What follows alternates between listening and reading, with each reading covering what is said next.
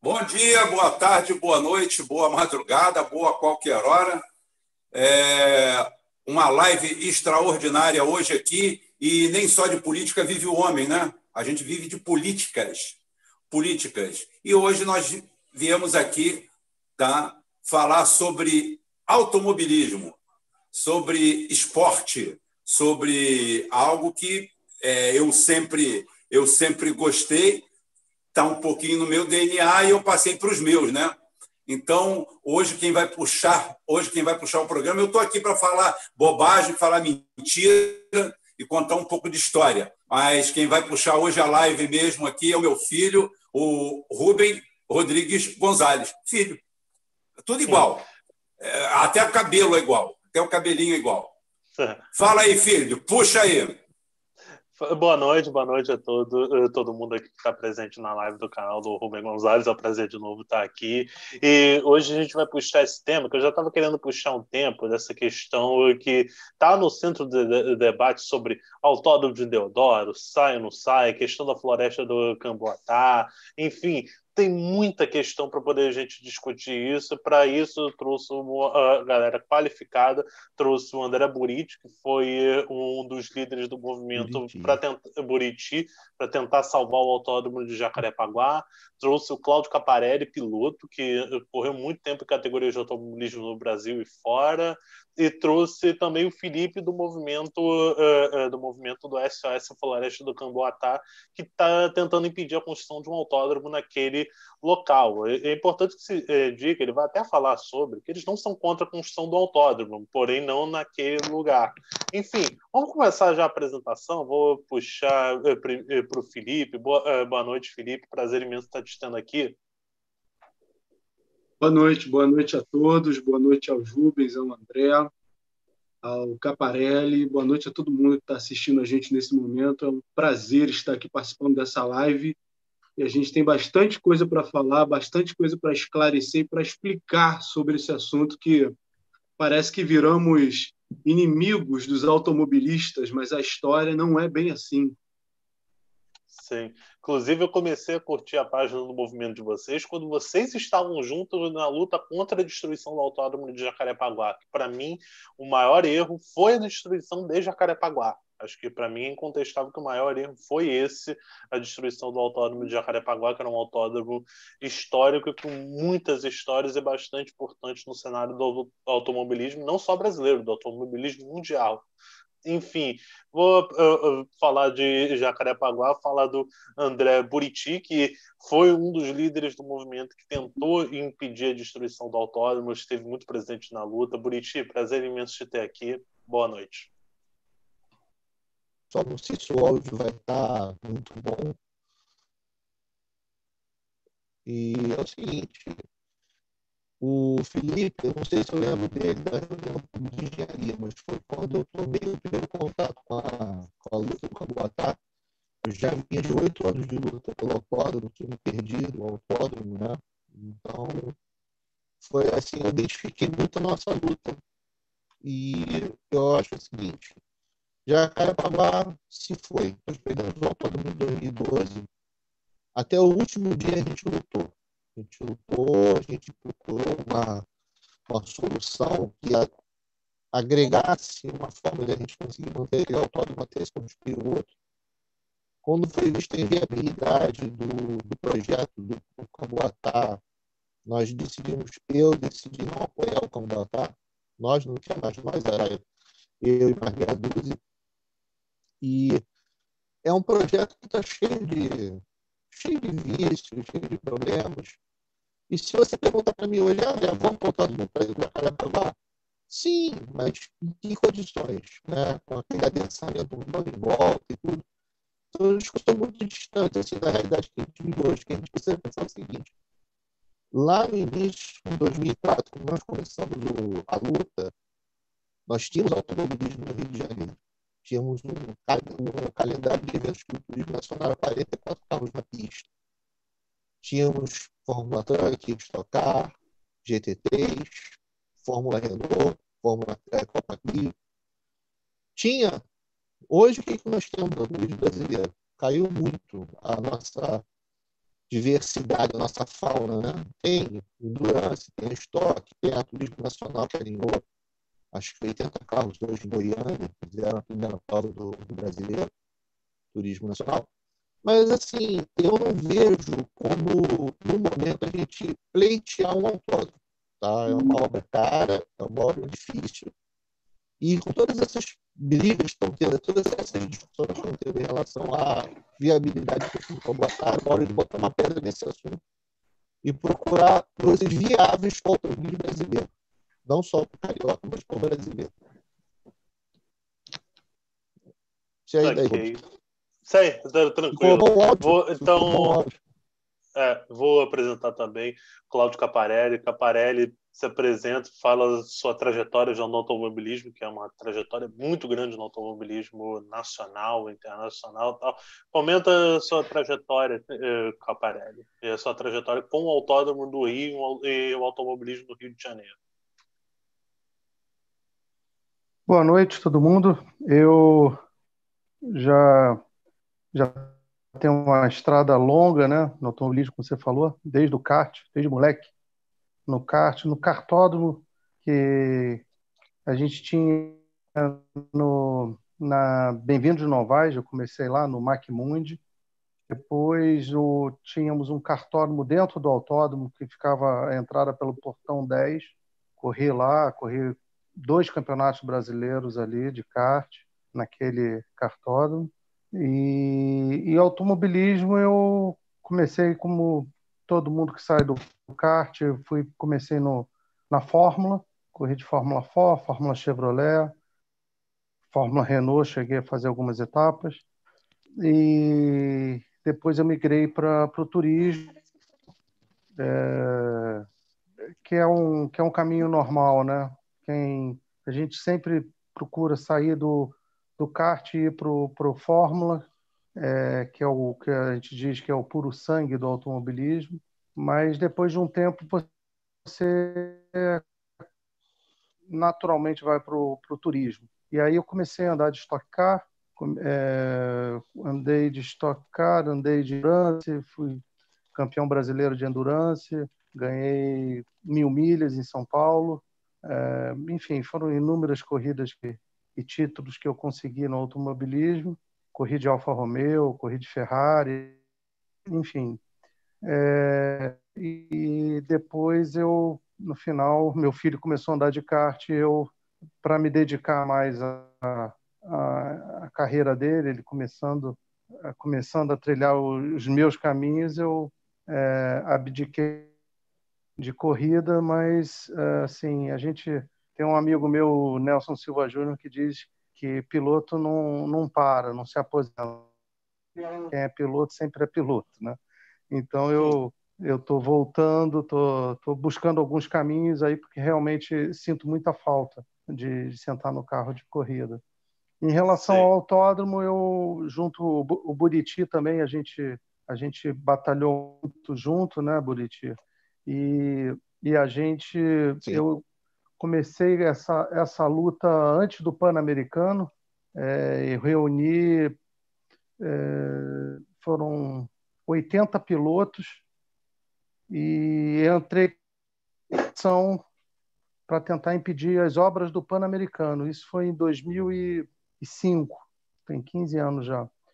Sim. Eu entrei com a ação, é, custeado 2005, é, custeado com com 80 pilotos, a gente fez a reunião, todo mundo se cotizou, contratamos advogado e eu, é, por ser formado em direito também, acompanhava junto com o advogado, ia, ia no Ministério Público, enfim. E, e no final a, a gente perdeu parte do autódromo para o Pan-Americano para fazerem o, a arena e e para fazer o, o, vel, o vel, é, velódromo, não, era o, a, o Maria Lenk. Uma... Maria Lenk Velódromo. E... É, mas o Maria Lenk e o velódromo não chegaram, Lenk, a, a... É, não chegaram a destruir parte da pista. Chegou. Não, não, é, não, o Maria Lenk chegou a prejudicar porque a gente tinha, a gente tinha uma pista de kart que estava construída ali com recursos dos pilotos, que era exatamente ali no é, portão 4. 4? 4, né, Buriti? Portão 4 ali. 4. Era o portão 4. Era de frente para Abelardo. É, e a gente. Exatamente, exatamente atrás do posto de gasolina, o posto autódromo. É, e ali foi feito o, o Maria Lenk. Então destruíram aquele primeiro, aquela primeira tentativa nossa de, de ter um cartódromo na cidade, né? Porque a gente não tinha um cartódromo desde 94, quando fizeram é. o oval Emerson Fittipaldi e destruíram o, o, o cartódromo que, que tínhamos lá no Portão 10.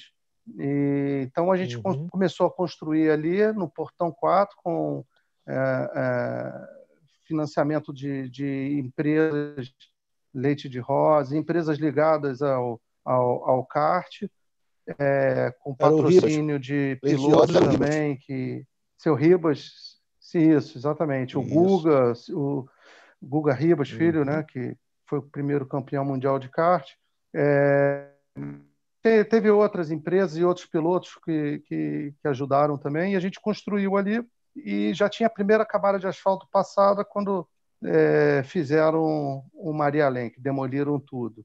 É, naquela ocasião, a gente já foi voto vencido, a gente tentou impedir que quebrasse parte da pista, né? uma pista histórica, né? porque foi ali que a gente teve a estreia do Ayrton Senna, em 84. Foi ali que a gente teve a melhor classificação de uma equipe brasileira de Fórmula 1, a Copersuca, em 78, 78. segundo lugar do Emerson. É, e a primeira dobradinha também brasileira do, do Emerson, do Piquet com o Senna em 85 ou 6, agora 86, 86. 86. 86. É, 86, 86. O Senna estava de John Player. John Player, 87 ele estava de. Camel. É, então, quer dizer, é, é, tem muita história ali, né? É, Para quem, quem vive automobilismo, é, eu, eu venci corrida de, da Stock Car Light, venci várias corridas de várias categorias, é, e hoje eu não, eu não tenho como mostrar sequer para o meu filho a pista que, que eu mais corri, que eu mais gostava, entre todas as pistas que eu corri. É, enfim, e, e, a história. Acabaram com a história. E você não, sobrevive sem a história. Então, uma página uhum. da história aqui do, do Rio de Janeiro foi apagada. E o detalhe que Jacarepaguá, eu estava até refletindo esses dias, que foi uma pista que durou, nem acho que durou 35 anos, não chegou nem a durar 40, falou isso. Foram 35 anos de autódromo desse formato atual. Chegou a existir um autódromo antes ali na região, mas não era com esse traçado isso, isso. de agora tal. Mas Exato. como o Jacarepaguá, como a gente conhece, foi um autódromo que existiu de 77 até 2012, foram isso, acho que foram 35 isso. anos. Nesse tempo recebeu 11 etapas de Fórmula 1, recebeu recebeu cinco anos de, de Fórmula Indy, recebeu dez anos de MotoGP. Quer dizer, só nos últimos cinco anos de existência do autódromo, entre 2007 e 2012, que foi mais apagado porque já estava muito destruído e só as categorias nacionais corriam lá. Mas se você pensar que um autódromo de 30 anos, em 30 anos ele recebeu três principais categorias do automobilismo mundial. Ele recebeu Fórmula Indy, recebeu Fórmula 1, recebeu MotoGP, só faltou receber Endurance. Aqui, só faltou receber Endurance é, é, na época o WEC. Mundial, né? É. é, o Mundial de WEC. Então, hum. tipo assim, foi a única categoria que faltou correr em Jacarepaguá. E, na época, Jacarepaguá foi inaugurado em 77. Eu lembro que eu li isso como se fosse o que é Abu Dhabi hoje em dia que é o autódromo de Abu Dhabi, que é o é. autódromo que toda hora tá todo mundo correndo, toda hora tem um bando de categoria lá dentro, o autódromo que era referência em segurança quando foi feito em 77, 78. Foi um autódromo que a Fórmula 1 veio para cá porque era muito mais seguro do que Interlagos, ainda o Interlagos antigo, que eu acho que era tão traçado melhor Interlagos antigo, só que Jacarepaguá é um autódromo muito mais seguro, um autódromo que da arquibancada você vê toda a pista, você via toda a pista da arquibancada, você e, e sentava ali, você via as disputas no setor norte, as disputas no setor sul, tudo você conseguia ver dali da arquibancada principal. E, e, ele, é inaugurado, e ele é inaugurado em 77 e em 78 já recebe a Fórmula 1, né? Sim, exatamente. Sim. Aí 79, 80. O Festival do Álcool ah, também. É, o Festival do Álcool. E, e o, a, a, corrida histórica, o melhor resultado da Copersucar na sua história foi em Jacarepaguá, o segundo lugar de 78 de Emerson Fittipaldi, perdendo a corrida só para o Carlos Reutemann da Ferrari. Sim. Ah, é o melhor resultado da história da, da, da Copersucar. Sim, teve Fórmula Indy aqui, teve André Ribeiro vencendo uma prova que eu acho sensacional de ver, rever essa prova tal. No, no oval, que era o oval mais diferente do mundo, é, o oval mais diferente do mundo que existia, que era um oval com freada, era um oval que é, não era 100% era um oval, mas não era um misto, é, não era um misto. Então, quer dizer, era algo assim sensacional. E a MotoGP correu vários anos aqui e foi a principal pista de moto do, eh, do Brasil, porque Interlagos nunca foi uma pista confiável para categorias internacionais de moto. MotoGP correu um ano gente... só, em, só em Interlagos. Filho, a gente tem que pensar outra coisa. É, a MotoGP pensar... correu em Goiânia. É, e tem que pensar outra coisa. Tem que pensar outra coisa. É risível. A, a, a, a França recebe, claro, tirando 2020, né? recebe historicamente em torno de 80 milhões de turistas por ano. A Espanha está recebendo 75 milhões de turistas por ano. O Brasil, com esse potencial, com tudo isso aqui, com tudo que nós temos, nós recebemos em torno de 6 milhões de turistas por ano. Ou seja, recebemos 15 vezes menos do que um país que é do tamanho de, de Minas Gerais. Aí a gente ainda pega pontos de atrativos mundiais igual um autódromo que você pode ter atividade é, comercial o ano inteiro, né? praticamente, a, até por causa da, do clima que nós temos, né? nós praticamente temos um pouquinho de, de frio, um pouquinho mais frio, e a realidade é verão o ano inteiro. Então, é, a, essa vocação aqui, aqui, a exploração do turismo e dos, das commodities de turismo mundiais, e o automobilismo é uma, que traz turismo de ponta, de grande qualidade, incremento, tudo isso aí é jogado no lixo a Fórmula 1, quando correu aqui nos anos 80, era um negócio que a Fórmula 1 fazia dobradinha no carnaval. Os pilotos vinham testar pneu, fazer teste de pneu aqui, porque eles queriam vir para o carnaval. Eles vinham em fevereiro aqui, ficavam em fevereiro aqui testando em Jacarepaguá, esses testes que hoje em dia você faz em Barcelona, em outros autódromos. Você fazia esses testes no Rio de Janeiro, que eles vinham aqui, pulavam o carnaval, consumiam aqui, gastavam dinheiro aqui, alimentando o turismo nacional, e aí ficavam já direto para a corrida já em, em fevereiro. Tipo, em março, uma corrida em março, quase sempre os testes de pneus em fevereiro, porque na Europa estava frio e ninguém queria ficar na Europa em fevereiro. Então, quer dizer, você. É, eles vinham pro. Ah. Oi. É, vê se o tiver bom falar, é para, sabe? É, o, eles vinham para cá para o Rio pelo inverno europeu e Jacarepaguá era uma das pistas com mais abrasividade que eles podiam testar os pneus em situações extremas. E isso Sim. é uma vantagem. vantagem. A Michelin vinha para cá, a Goodyear vinha para cá, a Firestone, todos os fornecedores da Fórmula 1 faziam semanas de teste nos Estados no Brasil, você tinha Brasil e Argentina. Você fazia duas corridas no Cone Sul. Então, isso trazia um movimento para cá. Era interessante, era antes do calendário nacional, ou seja, você abria o ano com a pista perfeita, você vinha, pintava o autódromo, concentrava cerca, deixava o autódromo arrumadinho para receber evento o resto do ano.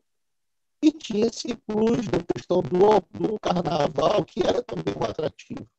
Isso também ajudava a, a dar também um glamour para a corrida. E você vê as imagens de Jacarepaguá, e eu lembro bem, porque em Jacarepaguá eu fui autódromo na estreia do Senna, em 84, e era gente no lustre, cara. A gente era no lustre, era gente lotada de tudo. Você orava, você fazia. Mas o pessoal realmente do autódromo, Caparento, que foi piloto, é piloto, né? E conhece bem. O alto continua ruim, né? Ruim. Eu vou falar pouco, porque às vezes que estão falando, eu concordo 100%.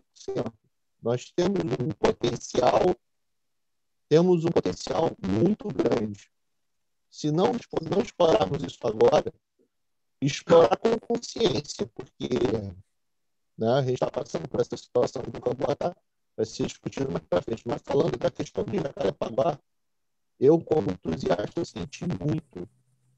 Foi um troço muito ruim para quem gosta de automobilismo. A gente ficou órfão, né?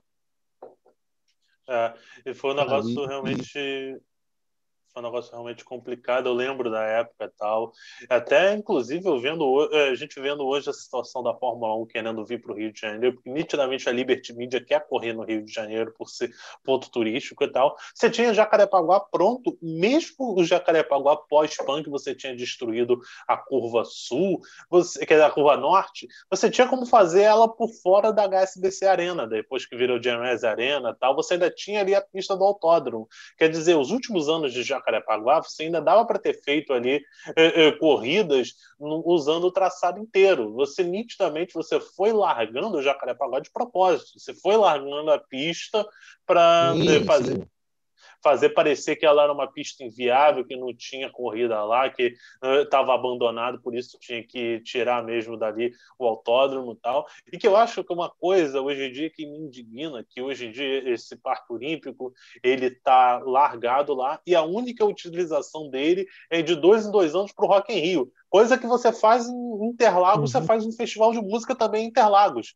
Então, quer dizer, você daria para fazer um Rock in Rio dentro do Autódromo de Jacarepaguá, até porque o terreno de Jacarepaguá é um terreno bem melhor do que Interlagos para fazer um evento desse, porque Interlagos é um terreno que tem muita subida, descida tal. O terreno ali de Jacarepaguá é plano. O terreno de Jacarepaguá é completamente plano. Estou até revendo aqui uh, uma imagem de satélite de Jacarepaguá. Jacarepaguá era um negócio que se você abrisse ali, porque as áreas de escape ainda eram grama, coisa assim e tal, mas que você botasse, por exemplo, no padrão hoje em dia de asfalto tal, que a FIA passou a botar, tal, não sei o quê, você faz uma imensa área cinza ali que você daria para botar festival de música, botar isso, botar aquilo, você daria para botar tudo dentro daquele autódromo ali. Quer dizer, você foi Rubem, uma má... Fala, Cláudio. A gente teve show do YouTube no autódromo. Teve um, é? um, autódromo, um mega... autódromo, Autódromo é um lugar amplo. Autódromo, porra, não é, não é um ginásio. Autódromo, porra, ele dá para ter é, grandes eventos é, concomitante à Fórmula 1, à Fórmula 2, à Fórmula 3, a corridas. Porra, você tem espaços imensos, áreas imensas. Então, um autódromo, um autódromo não é, não é um ginásio de esportes, não é um maracanãzinho. Tá? É uma coisa ampla e Jacarepaguá, eu olhando aqui de área, eu, eu, o Cláudio correu mais e correu lá em Interlagos também. Me parece que em Jacarepaguá tinha bem mais área bruta do que Interlagos para fazer estrutura. Ah, eu, tem pela topografia. Tem pela área... topografia. A Sim, área de Jacarepaguá tem... era um milhão de metros quadrados. Eu não sei a área de São Paulo, mas como você falou, é, é muito, muito subidas e descidas, né? É, até mesmo é, a topografia, a topografia do Rio baixa, de você tem que descer. A topografia de Jacarepaguá era muito melhor. É, é uma área aproveitável para você fazer um sistema de multishows ou de alguma coisa muito melhor que, do que Interlagos. Sim. Não, Sem dúvida. Oi. É, Jacarepaguá foi em cima de um aterro sobre o terreno original. É um terreno que não existia. Aquele triângulo que forma a ele foi feito por quarteiro hidráulico nos anos 70. Para construir a pista que a gente conheceu de 78 até o fim. Então, é, o, o, o terreno ele foi, ele foi, ele foi desapropriado da, de uma inclusive deu ao, nome ao primeiro autódromo na década de 60, que era Autódromo Caledônia. Caledônia. E foi desapropriado Isso. com isso, Caledônia. E, e, e, foi apropriado com destino de ser autódromo. Mas, assim, é, eu, eu, não exatamente. Eu, vou, não exatamente. Vou... Não, foi, foi. Era, era, o destino era para ser o, autódromo. Não foi desapropriação. É, ela foi assim, foi feita a compra em cima da massa falida e o terreno foi dado em garantia, assim como o lastro Rio Previdência. Está aquele documento de, de, de situação fundiária que a gente tem, guardado até hoje. Ele é quase um. A gente a pessoa me pergunta, eu mostro aquilo e falo: ó, é isso aqui.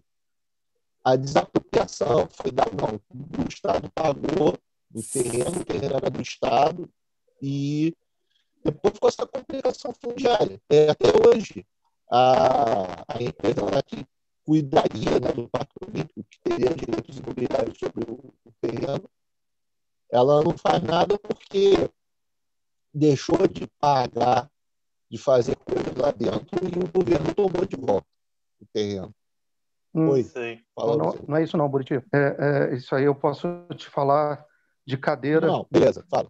É pela, pela, pela, pela uh, eu tinha, você sabe, dois terrenos ali na Vila Autódromo, ali atrás, e, e um dos terrenos eu fui desapropriado, né? É, é, e, e, na sessão, quando, quando o governador cedeu, o Sérgio Cabral cedeu para o Eduardo Paes a área do autódromo, ele excluiu o entorno, garantindo o título de posse para todos que estavam no entorno. E, e Sim, eu lembro disso. Aqui, o, o, o, o, exato. O que está havendo hoje ali na área é o seguinte: é, a área, o Eduardo Paes, ele, ele, ele deu 70% da área do 1 milhão de metros quadrados para as construtoras. Em troca, as construtoras iam construir aquele, as arenas provisórias. As arenas iam ser desmontadas depois e, segundo eles, né, como, como se fosse uma coisa possível, iam se transformar em escolas. É, iam desmontar e montar em outro lugar como escola. Né? É, custo uhum. absurdo. E, em troca disso, as construtoras Andrade Gutierrez, a, a Odebrecht e a Carvalho Hoskin poderiam construir 18, 18 prédios, espigões ali no autódromo. Inclusive, se você fosse na, na, na prefeitura, existia uma planta na, na antessala do prefeito em que constava a construção já dessas, dessas, desses prédios. É, o que acontece é o seguinte: o Ministério Público depois entrou em cima.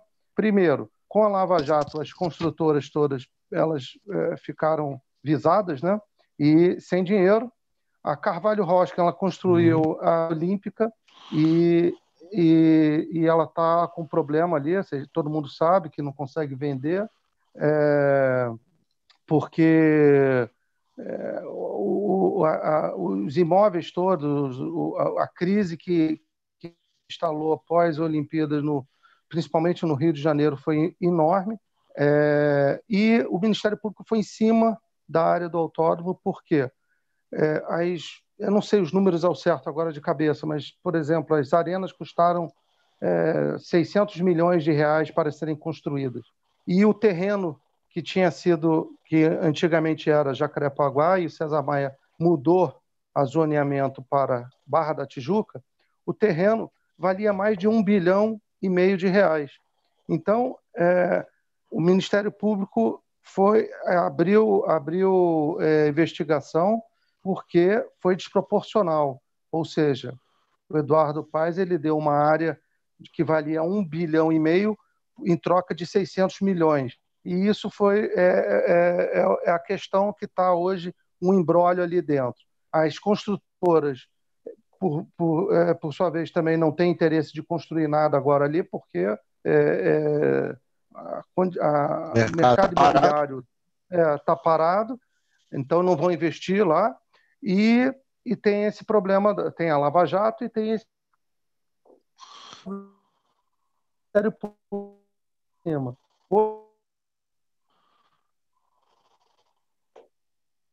Caiu o som do Caparelli. É, eu acho que deu uma caída ali, assim que de voltar. Mas, cara, eu tava até olhando aqui essa questão. Essa questão de destruição do. Ah, Cláudio, tá, é, tá nos ouvindo? Tô, tô ouvindo. Ah, tá, porque deu uma caída. É. Mas, mas pode. O que você ia perguntar? Não, eu ia até falar dessa questão, que olhando aqui da questão do autódromo e tal, esse essa, é, desejo, vamos dizer assim, da destruição desse, do autódromo começa mais ou menos quando? 2004, por aí e tal, e por quais motivos? Sempre foi especulação imobiliária, sempre foi, desde o começo, e isso começou com o César Maia lá atrás, o Eduardo Paes, é, é, ele foi... É, antes do Eduardo Paes, né, o, o Pedro Paulo, né, Pedro Paulo, que era, que era chefe da Casa Civil do Eduardo Paes na prefeitura, ele, ele foi, lá atrás, ele foi gestor do autódromo. E, e as pessoas, e esses políticos todos já tinham o olho grande em cima da, é, da área do autódromo para a especulação imobiliária. Essa é, é a grande verdade.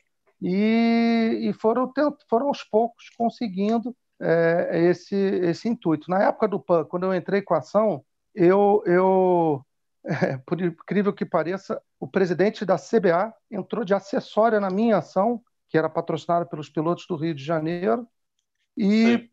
fez um acordo que a gente perdeu metade da pista. A gente não ganhou nada.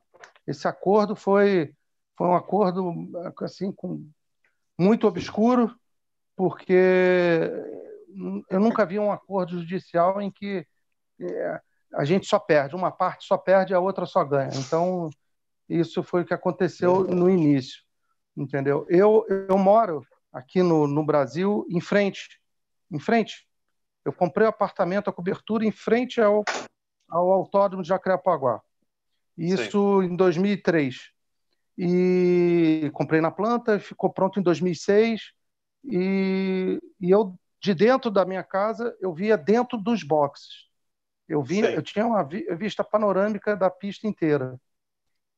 É, e eu vi o dia, eu tenho, eu tenho isso fotografado, talvez filmado, não sei, em que levantaram o asfalto, começaram levantando o asfalto pelo cheirinho. Logo depois do cheirinho, entre cheirinho e nonato, aquela reta ali foi, foi aonde o, a uhum. reta escavadeira levantou o asfalto. Eu tenho, esse, eu tenho isso tudo documentado por fotos e talvez vídeo, não me lembro. Mas é, é assim, Rubens, o que eu ia, o que eu ia dizer é o seguinte: a gente aqui a gente está conversando, falo com um papo até saudosista, né, em relação ao autódromo, que foi feito, que deixou de ser feito.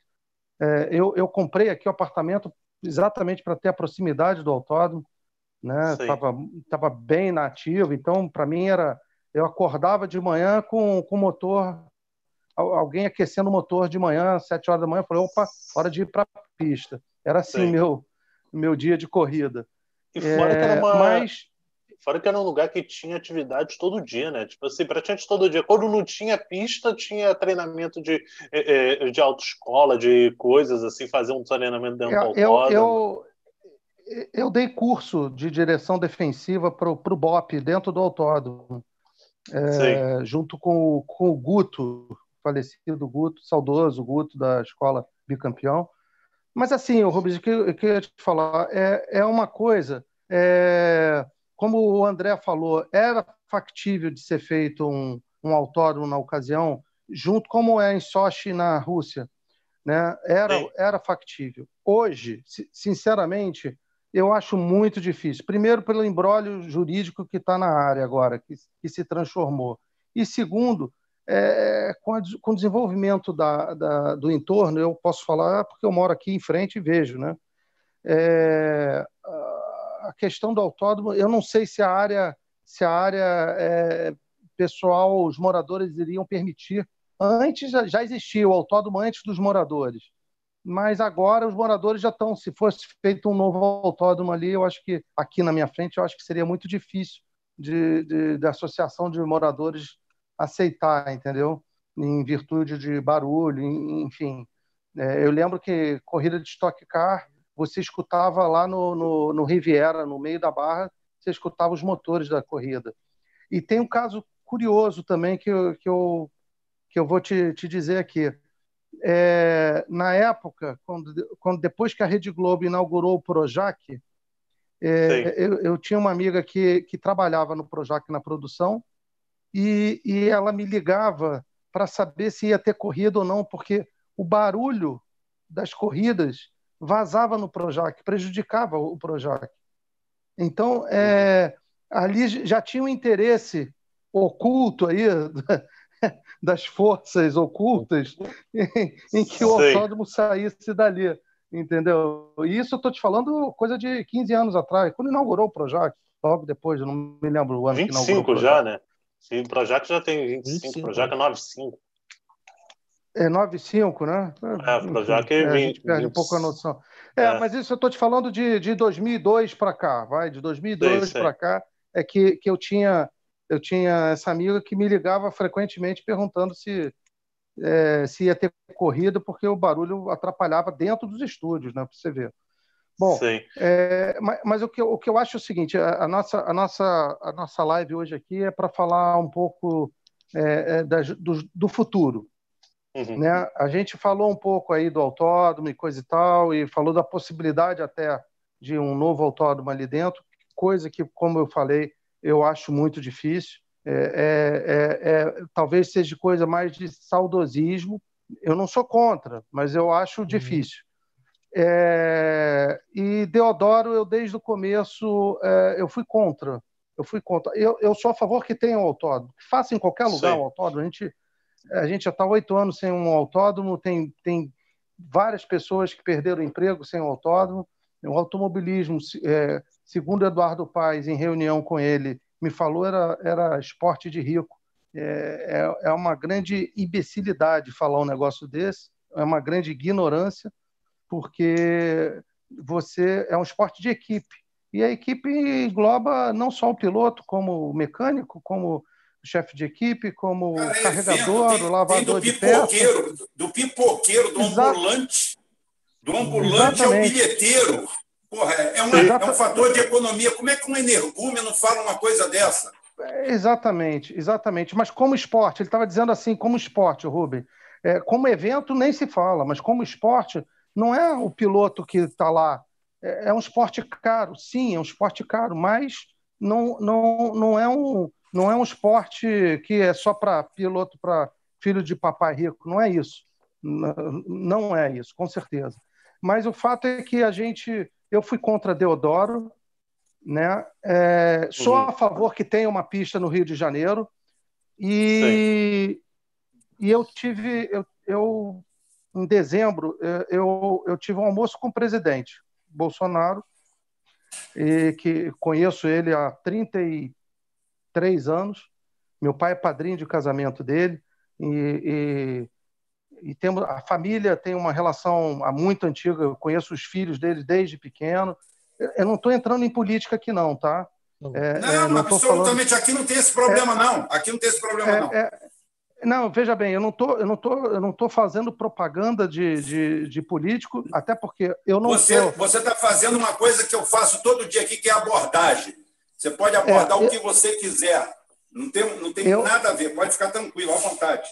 É, é, é mas é só para deixar claro que eu, eu não, eu não sou, eu, eu voto no Bolsonaro, eu não tenho problema nenhum de dizer isso, mas eu não, ele não, eu, ele não tem 100% da minha, da minha aprovação. Entendeu? É isso. É isso que eu queria e deixar claro. Tem, e você tem todo o direito de votar. Eu sempre falo para todo mundo: as pessoas têm o direito.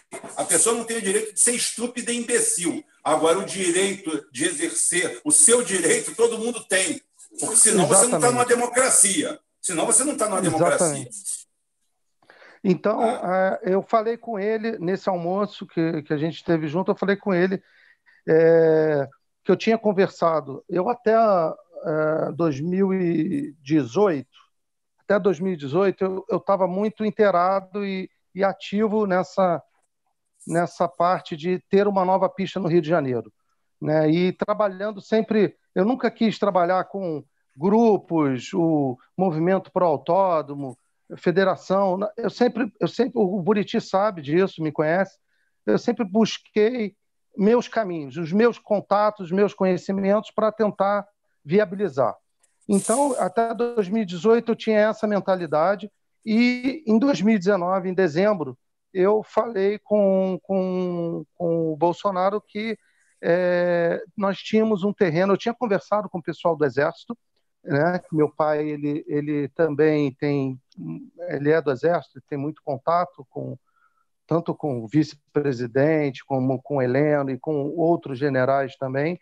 E, e Deodoro não é uma unanimidade para o pessoal do Exército, sendo bem claro. A grande maioria, vou te dizer que assim, uns, é, uns 70% dos 60% do, dos militares não gostariam que fosse construído o autódromo em Deodoro. Mas é, conversando com eles, eles têm um terreno em Guaratiba, onde funciona o Centro Tecnológico do Exército.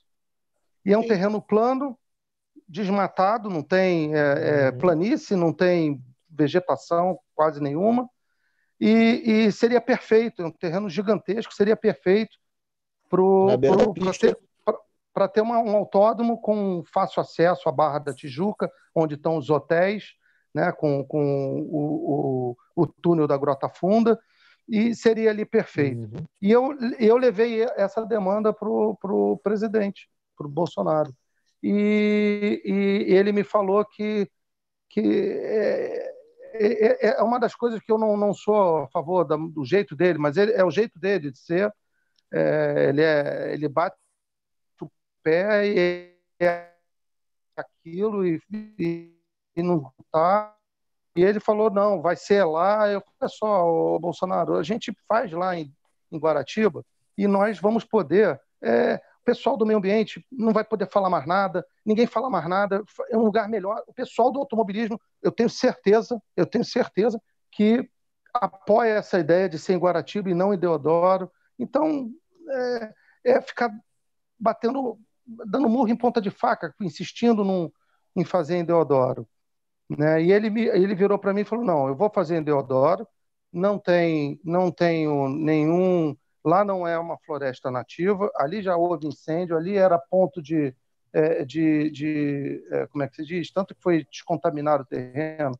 Era de, de teste de explosivo. Era campo de tiro. Era não, era campo de tiro. De tiro depósito de campo, campo, Isso, exatamente. É, e então não tem, não tem, é, não tem, não é mata nativa, não, a gente não está é, destruindo nada e o autódromo vai preservar o entorno, como em outras pistas, tal, tal, tal. E, em resumo, eu dali eu falei, ok, parei, parei de falar, eu falei, ok, é essa é a tua vontade, é isso que você quer, então não posso fazer, não, não vou te convencer, ao contrário, eu conheço ele, uhum. como falei, há 33 anos, desde 87, eu falei, não vai, não vai mudar, é isso aí que ele quer, é isso que vai, que vai acontecer.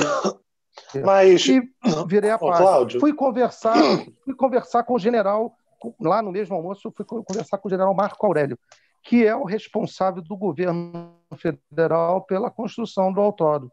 O general Marco Aurélio é o que acompanha é, é, é a situação do autódromo. E ele me disse que é, ele também pessoalmente preferia que não fosse lá, mas é, o terreno já havia sido, já, já havia feito a transação com, com o Exército, o Exército já havia pagado, já havia passado, na época da Dilma, para o Ministério do Esporte. Quando o Ministério perdeu, perdeu o status, passou o terreno para a cidadania.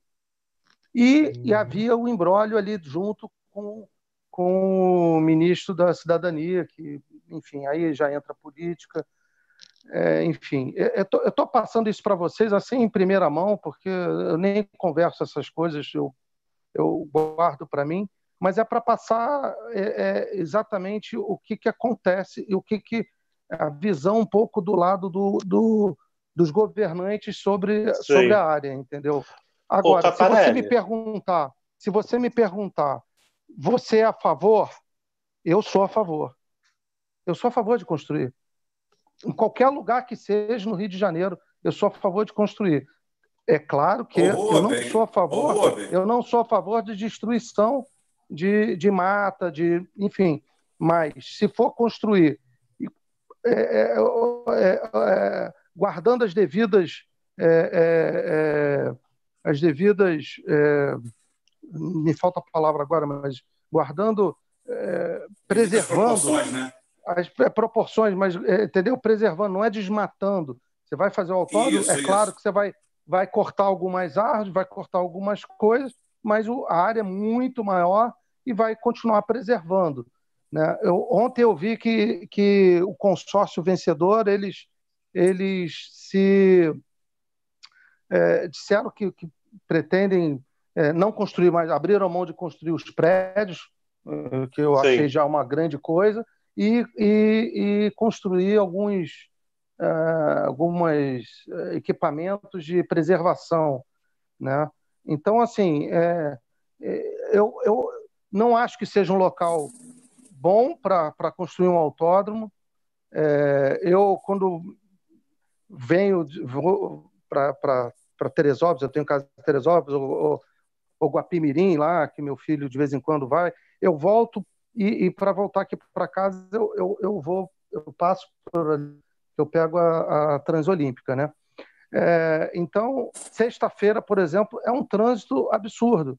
Como vai querer fazer uma corrida internacional numa área é, que está completamente degradada?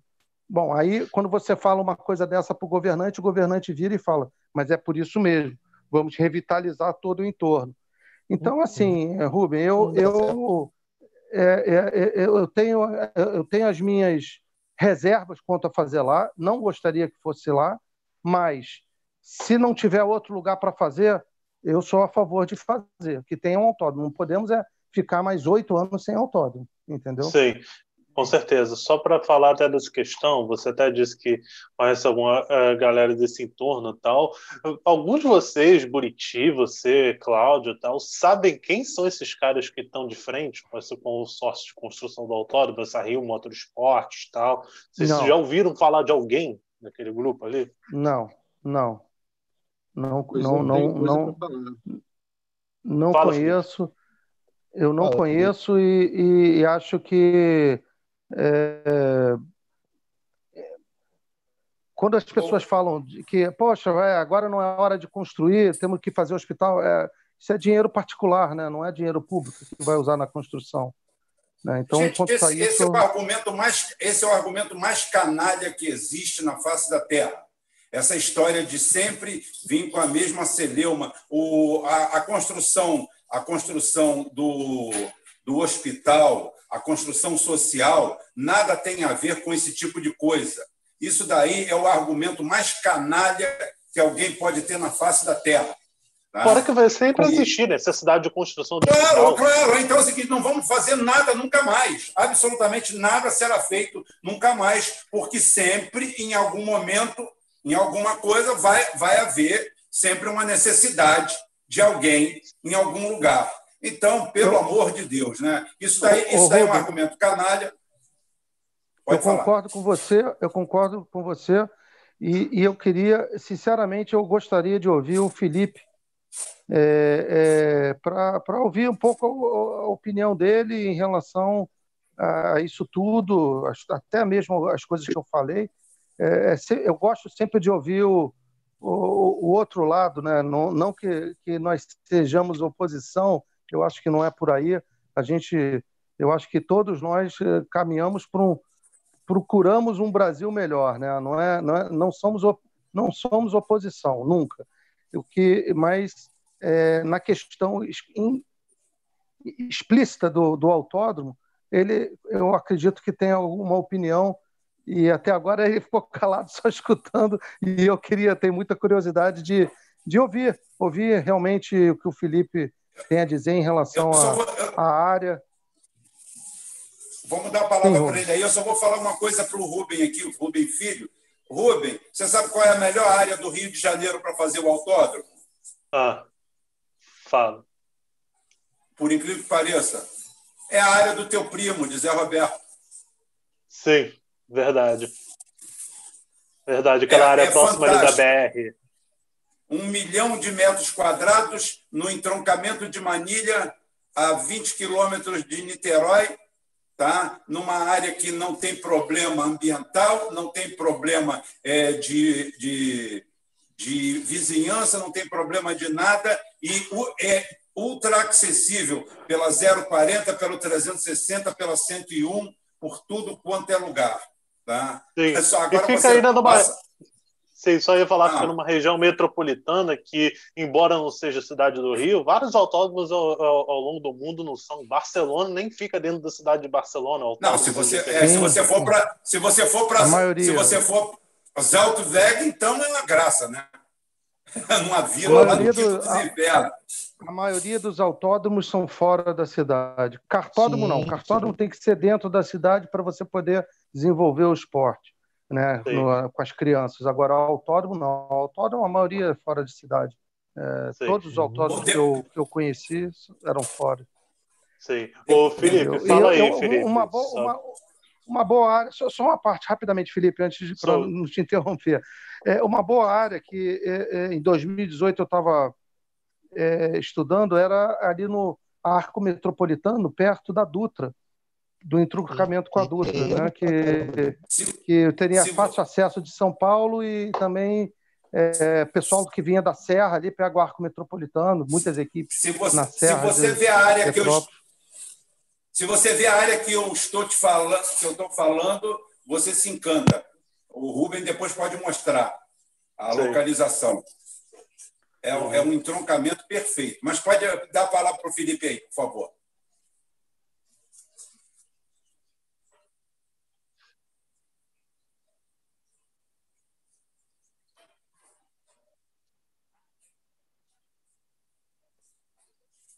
Fala, Felipe. Fala, Felipe, tá aí? Estou aqui. Ah, desde tá. o início. Não, fala aí, pode falar. Uh, eu não estou me vendo aqui, não. Mas a gente está te ouvindo. Tá se...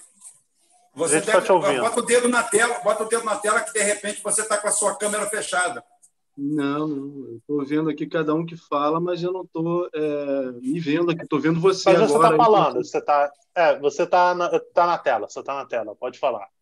Certo. Então, eu ouvi atentamente aí o que o automobilista disse, o Caparelli, é, e gostaria de explicar essa história. Já foi dito um bocado aqui, agora eu gostaria de falar um pouco também.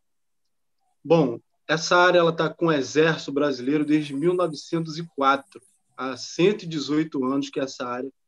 A origem dela é a fazenda Sapopemba e desde então é uma área militar.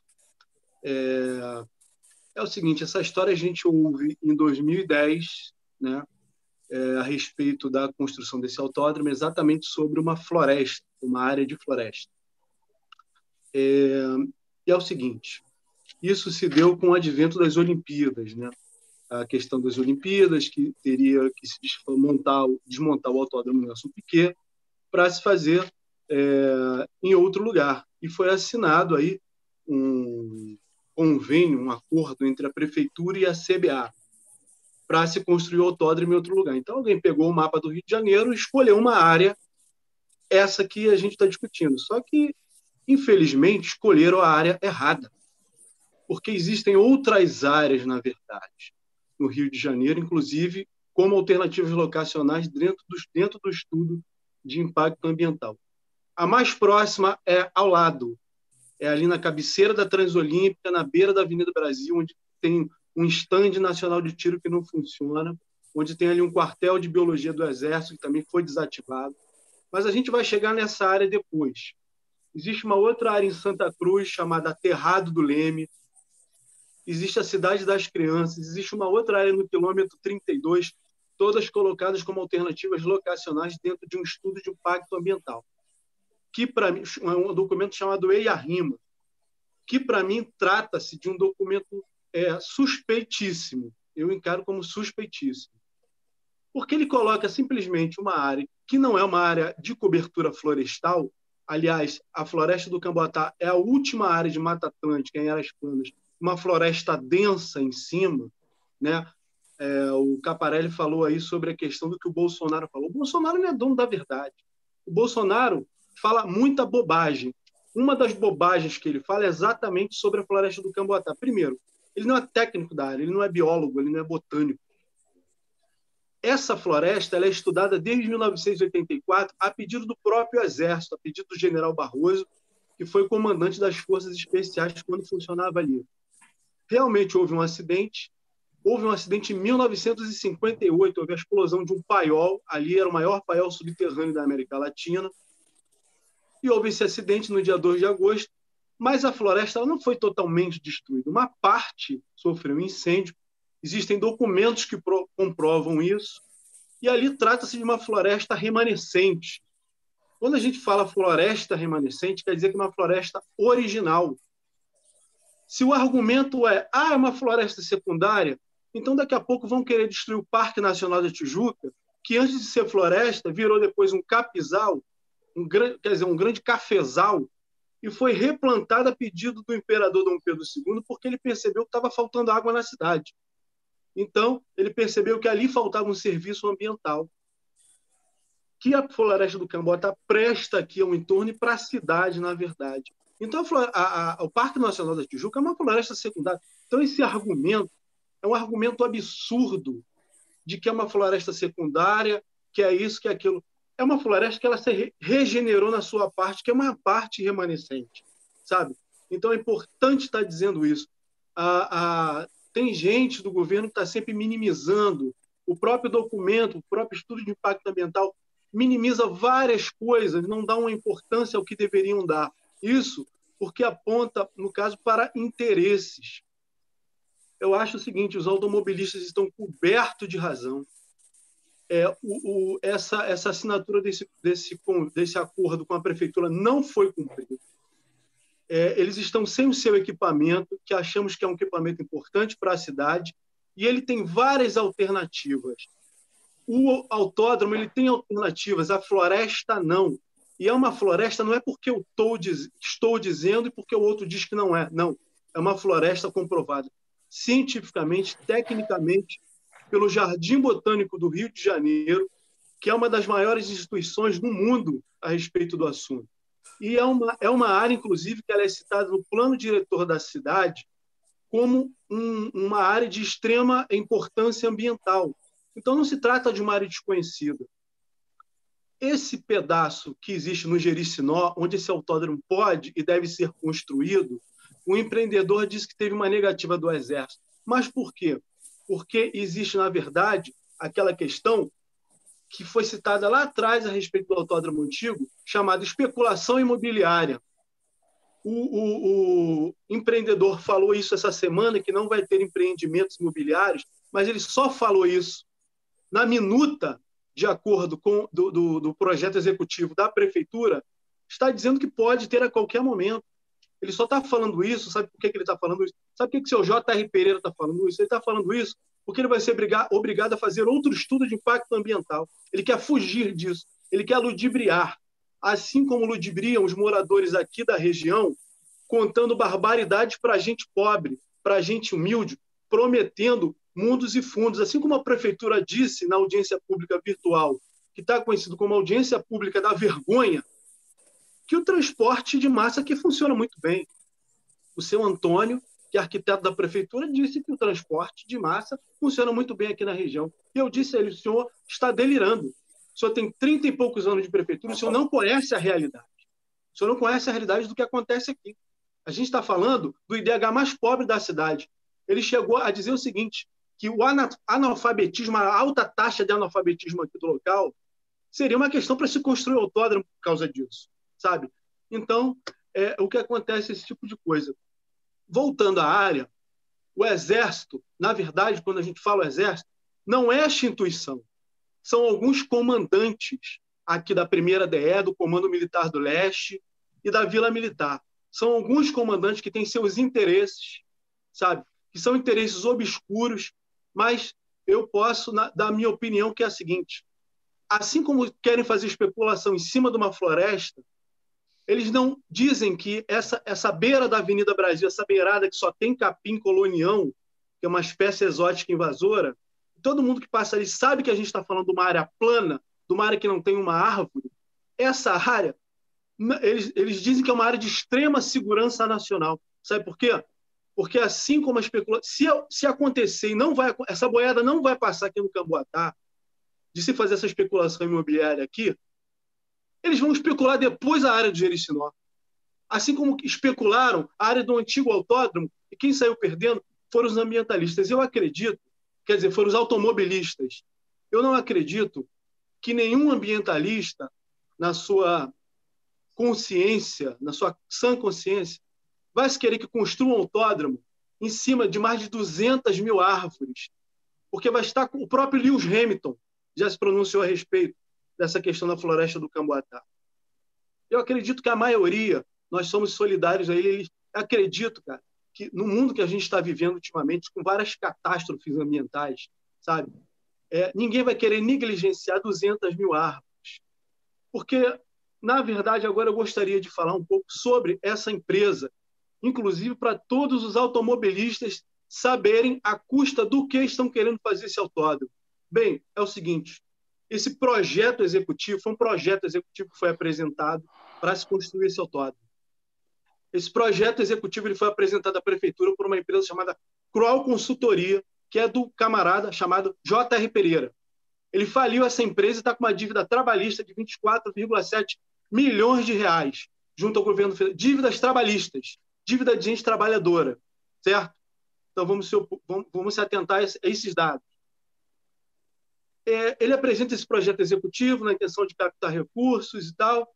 E esse projeto executivo é, é, tem um edital, foi lançado esse edital falando sobre esse projeto, e aí foi feita uma licitação com uma outra empresa chamada Rio Motor Sport. Essa empresa, que também é do JR Pereira, participou do mesmo edital que ele montou. Isso é ilegal? Não, mas é imoral. Na minha opinião, aí é que o negócio começa a feder. Por quê? Ele tem, na verdade, dentro desse edital, critérios habilitatórios para a empresa poder ganhar. Ele pode participar, mas tem critérios habilitatórios que a empresa teria que cumprir. A empresa, sobre uma consultoria que ele montou, ele montou uma outra empresa que ganhou licitação sozinha. A gente está falando do autódromo internacional. Como é que uma, só uma empresa participa disso? Já que é um projeto grandioso, é uma coisa porra, fantástica, né? Porque a propaganda, na verdade, mostra isso, né? que é uma coisa mirabolante, delirante, vai resolver todos os problemas da região. E o pobre acredita nisso. O morador mais humilde acreditou nisso. E aí você pega esses critérios. Essa empresa foi montada 11 dias antes de participar da licitação. 11 dias antes. E aí, um critério é o seguinte: é, essa empresa ela teria que ter experiência em, em fazer o empreendimento. Se ela foi montada 11 dias antes, será que ela construiu o autódromo antes? Será que ela tem essa experiência em fazer licenciamento? O que eu saiba, esse camarada ele não construiu uma pista de kart. Bom, aí é um consórcio. Aí vão, podem argumentar da seguinte maneira, né? Não, é um consórcio. Aí tem a Tilke, o, o Hermann Tilke, que é um alemão que, em vez de fazer pistas em cima das florestas da Alemanha, o Estado lá é sério e não permite, ele vem fazer em país de terceiro mundo. Bom, a Tilke Engenharia desenhou as pistas do autódromo. Quem está junto com isso aí? Acciona, que é a construtora espanhola gigante. Inclusive, essa semana saiu uma reportagem na Espanha que eu dei entrevista e falei desses absurdos. É, a Acciona está junto com esse consórcio. Ah, não, mas tem, tem, tem é, é, é, experiência. Tá, podem argumentar sim, tudo bem. Mas a empresa não tem experiência. A segunda, o segundo não foi cumprido, então. Né? Segundo critério habilitatório, eles teriam que comprovar um capital de investimento de 10% do valor do autódromo. O autódromo está orçado aí arredondando em 800 milhões de reais. Mas a gente pode chutar isso aí para um bilhão de reais tranquilo. Sabe qual é o capital inicial de investimento dessa empresa? 100 mil reais é o que foi encontrado. Quem está falando isso é o Ministério Público, não sou eu. Tanto que o, o, o o, o, o contrato nem foi assinado, ainda está subjúdice, está sob investigação. O terceiro critério habilitatório, não cumpriram dois. O terceiro, teriam que ter uma carta, um fiador, uma carta que financiasse esse empreendimento, uma carta de uma empresa financiadora com reconhecimento no Banco Central do Brasil. Pois bem, apresentaram uma empresa que funciona numa casa em Curitiba e que não é reconhecida pelo Banco Central do Brasil. Bom, tem alguma coisa estranha aí. Se é critério habilitatório para vencer a licitação, não poderia ganhar. Mas ganharam. Isso é estranho. Ah, o, o, o, o edital diz que o camarada que ganhou isso aí, ele se, se deu de presente 41,7% dessa área que ele negou que vai fazer empreendimento imobiliário. Eu, sinceramente, não acredito nisso. Acredito que se caso essa boiada passe, e essa boiada não vai passar, porque existe alternativa, isso é bem claro, e ele não faz por conta de outros fatores, sabe? Vai ser difícil o negócio acontecer. É... Mais uma outra coisa que eu gostaria de falar aqui, que é sobre esse estudo de impacto ambiental, que é completamente escandaloso.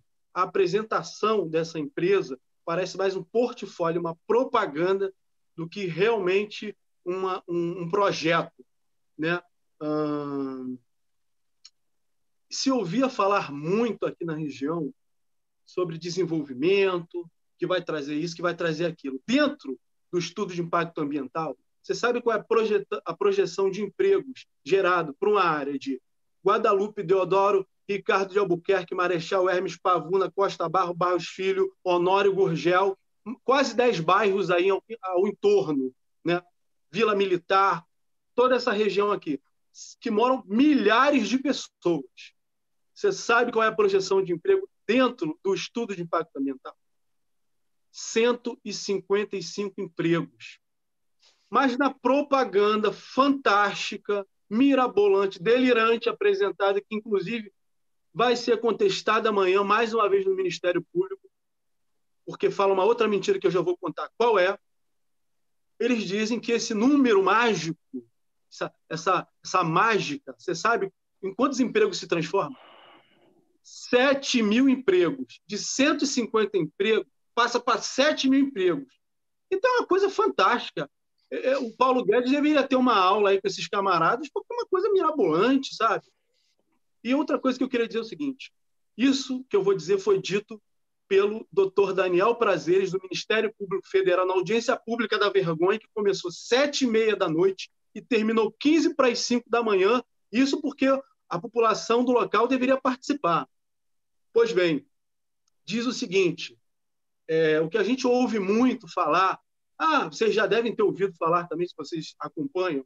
Ah, se não ser autor, inclusive é essa, esse questionamento que vai ser feito no Ministério Público mesmo sobre a, a propaganda que eles estão fazendo. Se uh, a área não for autódromo, está condenada a virar favela. Vai virar favela, a área vai ser invadida, vai virar o complexo do Chapadão, uma extensão, vai ser um horror. Pois bem, essa área ela é uma área da União, ela está sob tutela do Exército e ela só seria repassada assim. Caparelli, é o seguinte, você falou isso mais cedo aí. Essa área, ela é da União ainda. Ela só seria passado para a prefeitura e aí o general Marco Aurélio mente descaradamente que será um general faltando com a verdade. Isso é muito grave. Tem generais aí da ativa e da reserva que estão se comportando como verdadeiros esparros, como verdadeiros subordinados a essa empresa, sabe? Talvez, não estou afirmando nada, talvez tenham as suas construtoras, as suas pequenas construtoras que podem ser terceirizadas e fazer algo aí também nesse sentido, nessa especulação imobiliária. Porque isso é muito estranho. Os caras estão se comportando como é, é, é, empregadinhos, empregadinhos no sentido mínimo da palavra dessa empresa, porque estão a serviço falando um monte de mentira. Então, essa área não foi passada para a prefeitura, só será repassada ou seria repassada se a questão do autódromo tivesse efetivamente concluída. Então, não foi. Isso é dito pelo Ministério Público Federal semana passada a área é da União. E se caso essa ideia do autódromo na floresta ser sepultada de uma vez, sabe? É, a área continua da União e detalhe, continua com o Exército Brasileiro como sempre foi. E o nosso intuito é que seja uma área usada pela população.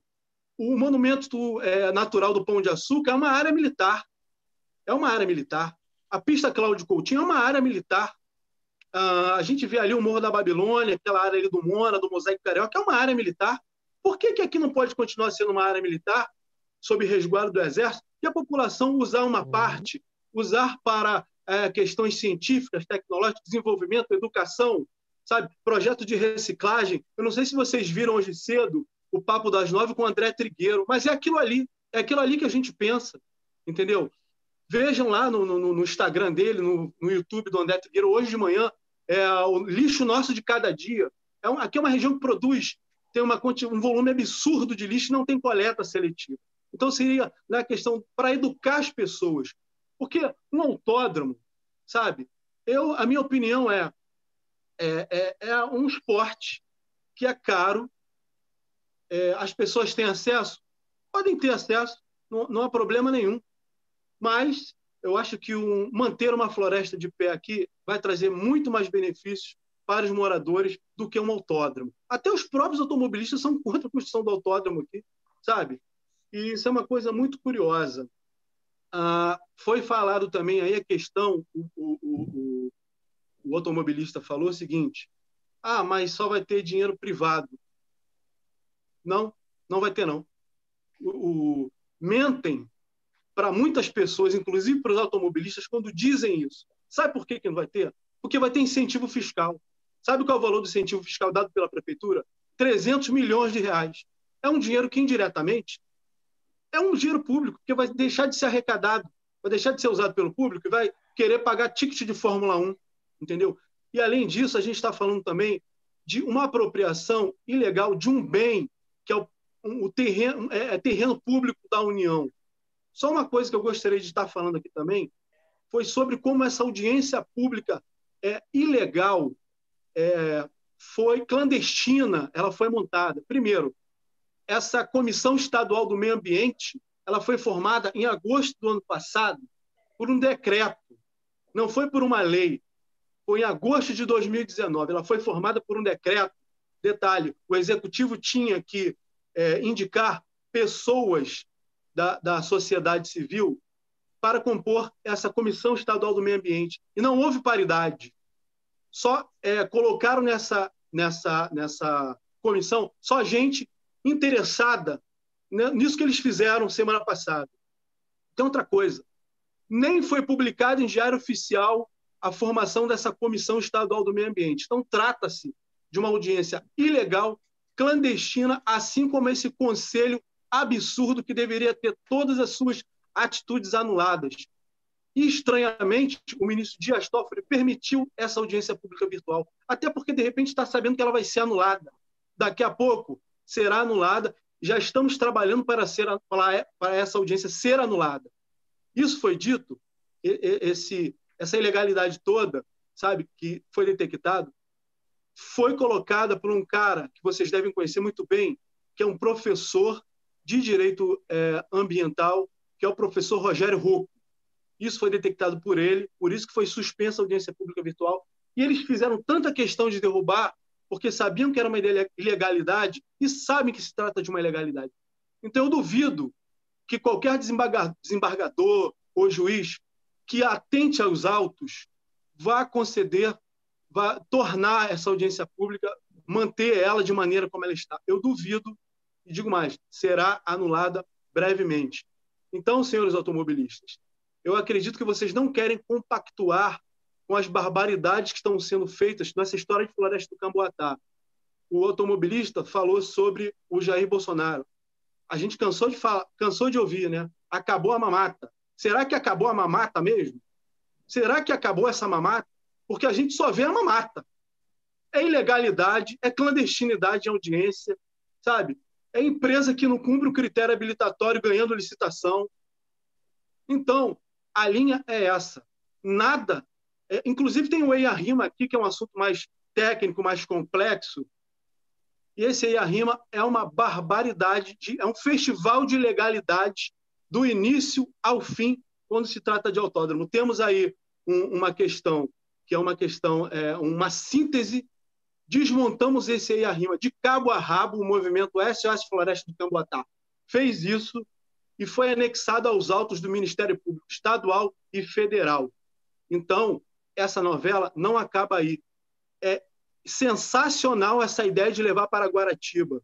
Ó, sensacional, tem o nosso apoio e é o que eu sempre digo, não somos contra o autódromo, que ele seja feito em outro lugar que não seja feito em cima da floresta do Camboatá. Se for me perguntado aqui, eu não quero me estender muito, é, vou falar dos serviços ambientais, do que se trata a área ambientalmente, caso é, seja possível essa, essa colocação mais adiante.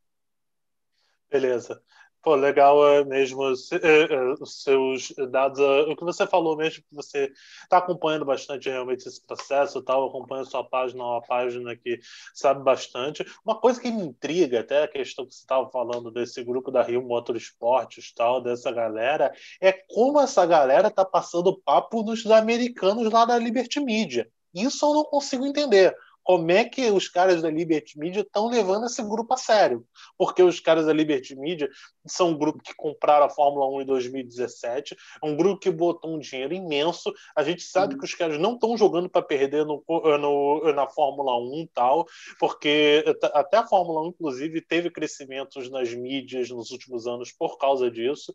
Eles estão numa questão de uma guerra de sair de São Paulo ou não por causa que tinha desacordo com o antigo gestor do GP Brasil, que ainda é o gestor do evento do GP Brasil, tal, especificidades de negócio, tal, coisas que aquele negócio, a gente não sabe exatamente tudo ali, mas eu não consigo entender como é que a Liberty Media acredita num negócio desses, porque se a gente, como automobilista aqui e, e todo mundo aqui, a gente não acredita direito, por que, que os americanos estão acreditando nisso? que, que os caras que têm, vão botar bilhões no negócio estão é, é, acreditando naquilo ali? Estão é, pensando em entrar num negócio desse? É porque eu imagino é, o seguinte, que eles não devem estar sabendo da história a fundo, que se trata de uma floresta ombrófila de terras baixas.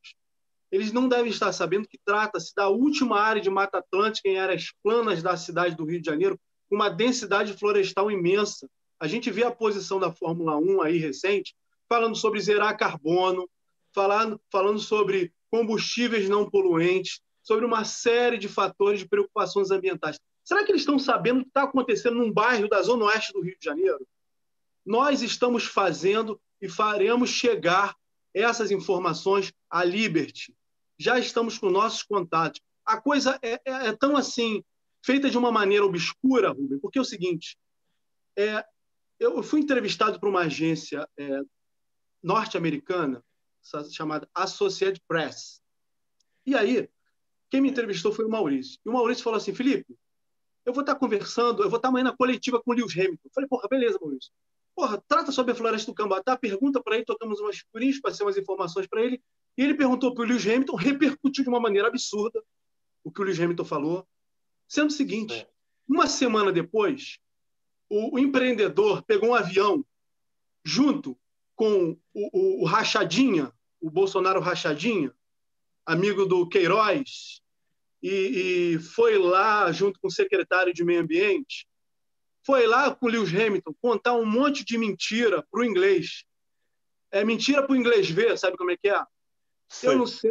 A, a Mercedes ficou dando notinha depois, falando que a posição do Hamilton não é bem assim, mas bem, ele disse o que disse e está registrado.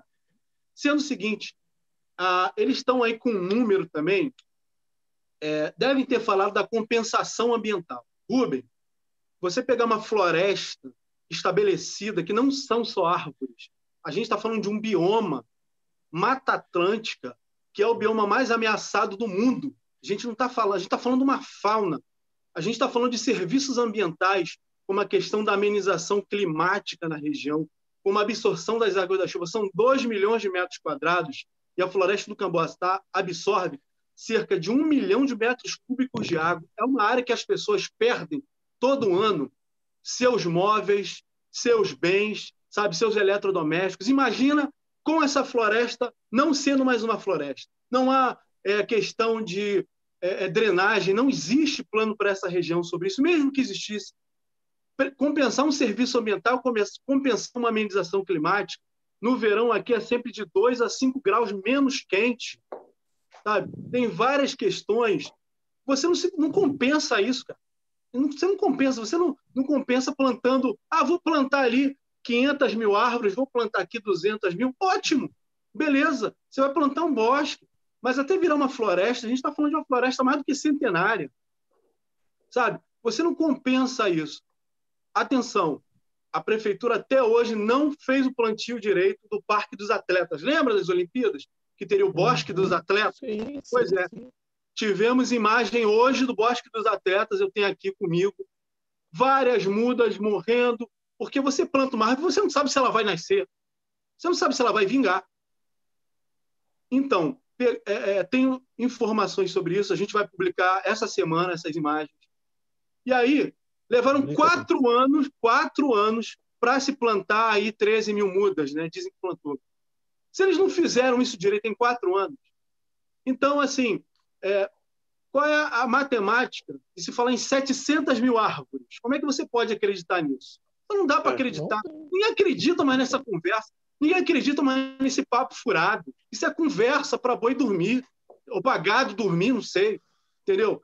E a questão toda é essa. Não se compensa uma floresta tecnicamente, qualquer técnico ambiental sério, qualquer é, engenheiro florestal, qualquer, sabe, sabe que não se compensa. Quem, qualquer técnico que dizer isso está mentindo. E eu quero ver quem é que vai assinar esse EIA-RIMA, quem é que vai botar o seu CPF na reta, quem é o funcionário do INEA que vai assinar essa barbaridade.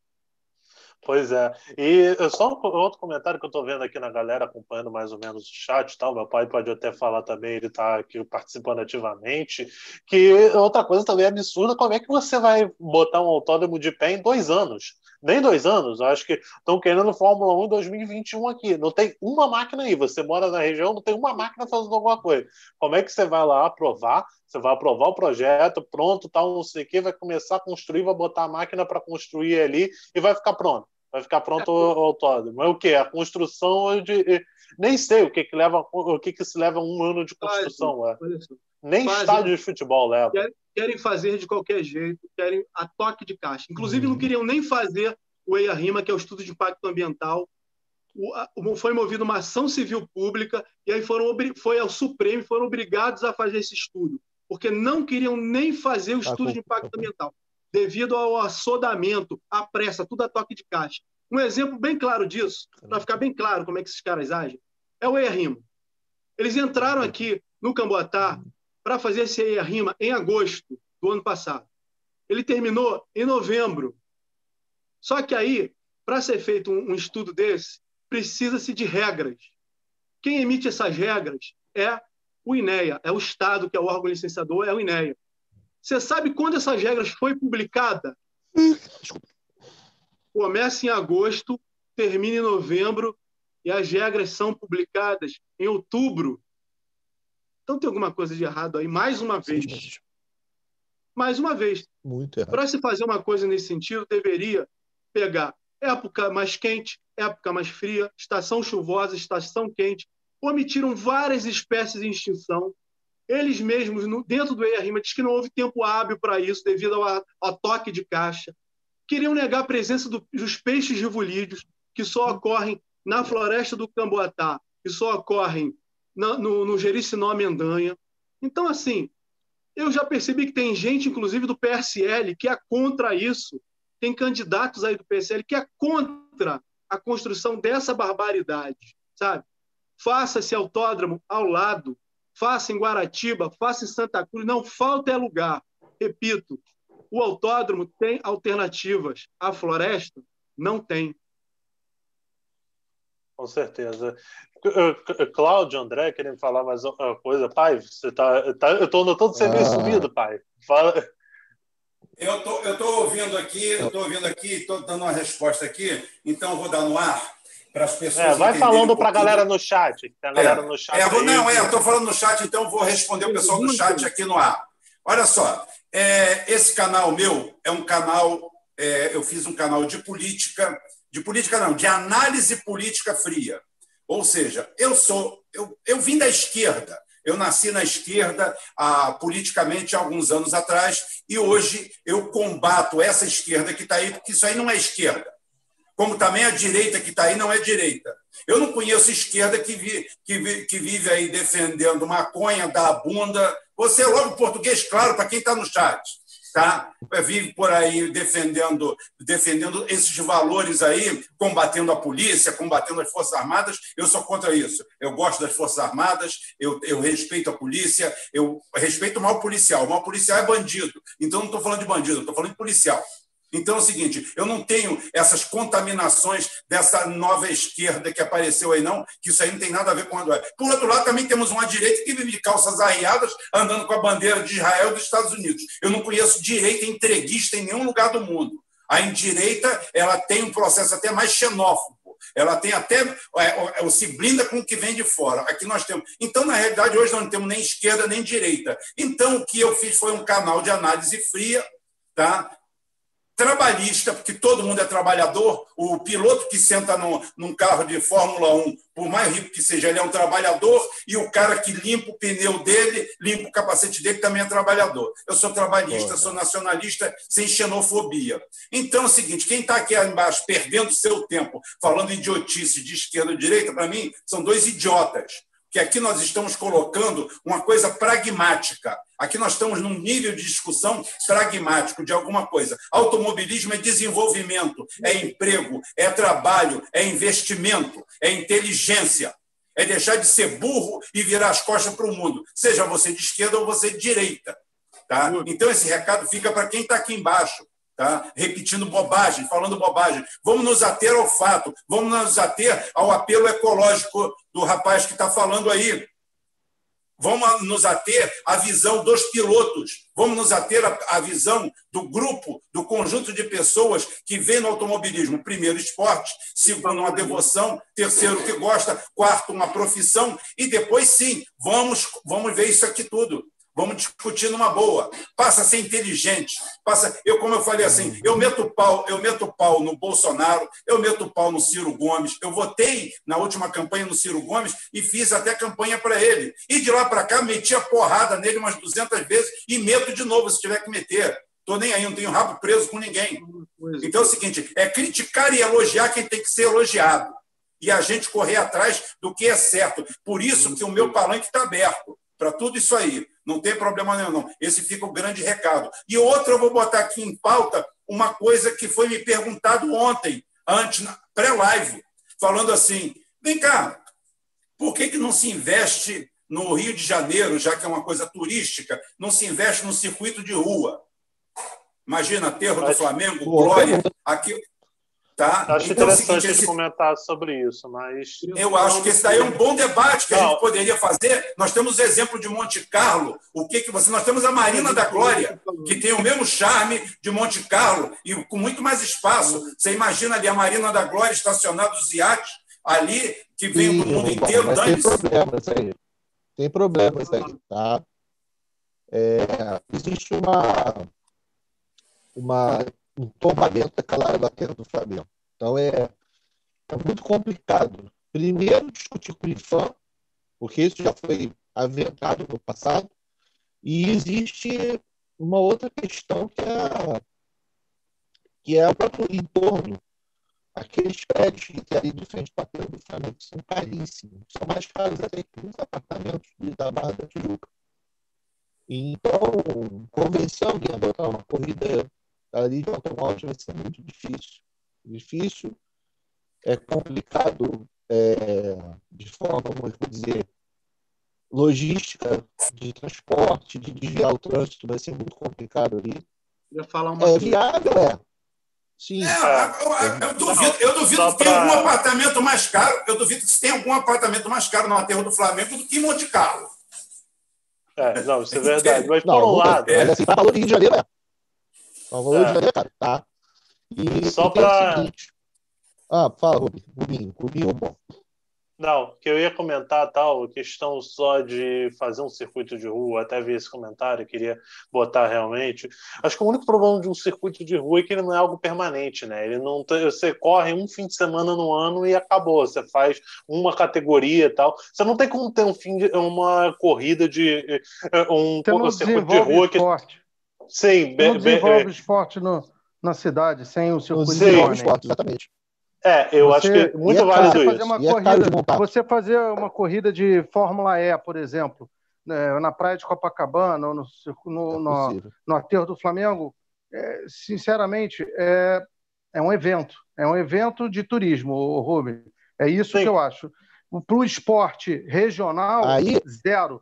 Zero. Sim, e digo mais, nem, nem os automobilistas, nem os automobilistas do Rio de Janeiro, automobilista que eu estou dizendo não é só piloto, uhum. não, é, é, mecânico, equipes, teriam acesso a, a, a, aos boxes da, da, desse evento, né? Então, quer dizer, é uma exclusão total. Na verdade, aquilo ali é um evento turístico, como um Circo de Soleil que vem para cá, entendeu? Que pega incentivo fiscal para fazer é, para fazer show aqui no Brasil. Mas é Sim. a mesma coisa. Eu nem sou contra que assim, tivesse. Eu nem sou contra que tivesse. Que tivesse também. Tipo assim, se a gente tivesse um autódromo e vai lá, pô, vamos fazer uma Fórmula E. Vamos, Perfeito. tipo assim. Ok. Não, não sou contra, não é isso. Eu estou dizendo que é, não é alternativa ao autódromo. Sim, não é alternativa. Concordo. Entendeu? É não, concordo também com você. Ocorre, é, pode ser paralelo. Paralelo, você faz o. Concordo, concordo com você, é um grande evento. É um grande evento. Exato. É um grande exato. evento, mas não serve realmente como núcleo de desenvolvimento, porque as pessoas que não conhecem automobilismo não sabem, por exemplo, que no entorno, no entorno de um autódromo, começa a se formar uma cadeia de, de trabalho, de trabalho, de desenvolvimento. Como, como era Jacarepaguá, a Vila Autódromo inteira, em peso, trabalhava no autódromo.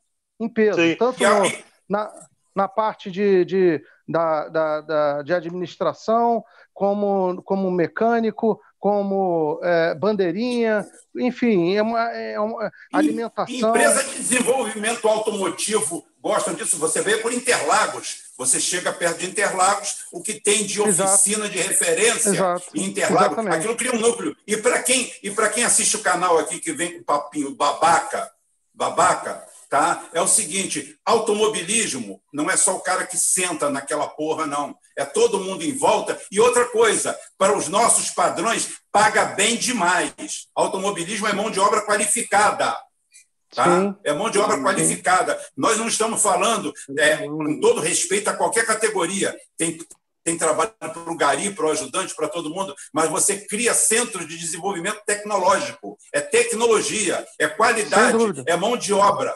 Pô, as pessoas têm que começar a enxergar com isso. Ah, uma, você está abrindo o seu canal para um evento de riquinho. Olha, vai a merda, cara. Para com isso. Porra, abre a, mente. A Firestone, é, alguns anos atrás, ela Posso usou, ela, ela usou a, a, o regional, de golzinho regional, é, para desenvolver um pneu dela. Ela desenvolveu no, no regional. Ela, ela, ela subsidiou o pneu, vendeu o pneu barato e fez o desenvolvimento num regional, numa categoria que corria no Rio de Janeiro só. Entendeu? Sim. Não, foi até o que você e o André falaram, que o asfalto de Jacarepaguá era um asfalto bom para você fazer isso. Você tinha Exato. Eh, todo tipo ali de desenvolvimento que você podia fazer e tal. E, o clima e realmente. Também, né? Sim, o clima tal são condições extremas. O Rio você corria num asfalto Não. abrasivo a 40 graus. Então, quer dizer, Exatamente. a última corrida, por exemplo, de Silverstone na Fórmula 1 que deu aquela confusão dos pneus tal, não sei o quê, aqui no Rio rolava direto. É. Imagina a Pirelli correndo aqui em Jacarepaguá com esses pneus dela. Tipo assim, seria algo. Em 10 voltas. Sim, então quer dizer, o. Quer dizer, tô, Desculpa, oh, não, só queria saber se estava me ouvindo que eu queria falar uma coisa. Vai, fala, fala. Tá. É, primeiro, esse assunto aí que vocês estão na pauta agora no momento é bem interessante. Por quê? Existe alternativa ao lado, como eu lhe falei, e é na mesma região. Se vai trazer desenvolvimento, se vai trazer é, várias questões, desenvolvimento de tecnologia, tudo que o autódromo pode trazer, excelente, ok. Então, tem um terreno ao lado. É isso que parece que não querem, que algumas pessoas que estão comentando aí não querem entender, sabe? Porque ele pode ser feito ao lado, na mesma região. Eu estou falando coisa de, acho que nem um quilômetro da floresta do Camboatá, sabe? E é uma área que não tem floresta. É impressionante isso, sabe? Como é que as pessoas teimam em falar. Agora, sobre o que o Rubem Gonzalez estava falando, sobre os comentários que estão sendo feitos aí, eu gostaria de colocar aqui uma questão a quem está nos assistindo nesse momento. Se informe. Primeiro, existem dois projetos de lei. Um na Alerj, que estava engavetado há dois anos, que o André Siciliano botou para votar devido à nossa pressão. o, Mink me ligou e falou isso, e devido à pressão da imprensa também sobre essa questão, foi colocado na pauta. E aí eu estava vendo, assistindo a sessão da LERJ, uma barbaridade. O que alguns deputados falam é um completo, uma completa barbaridade. É inacreditável você ouvir certas coisas ali. Os caras não sabem nem o que estão falando. A verdade é essa. Eles não sabem o que estão falando. Capitão Paulo Alexandre Quinoploc, os caras não sabem o que estão falando. Capim é o que eles comem no café da manhã, meu amigo.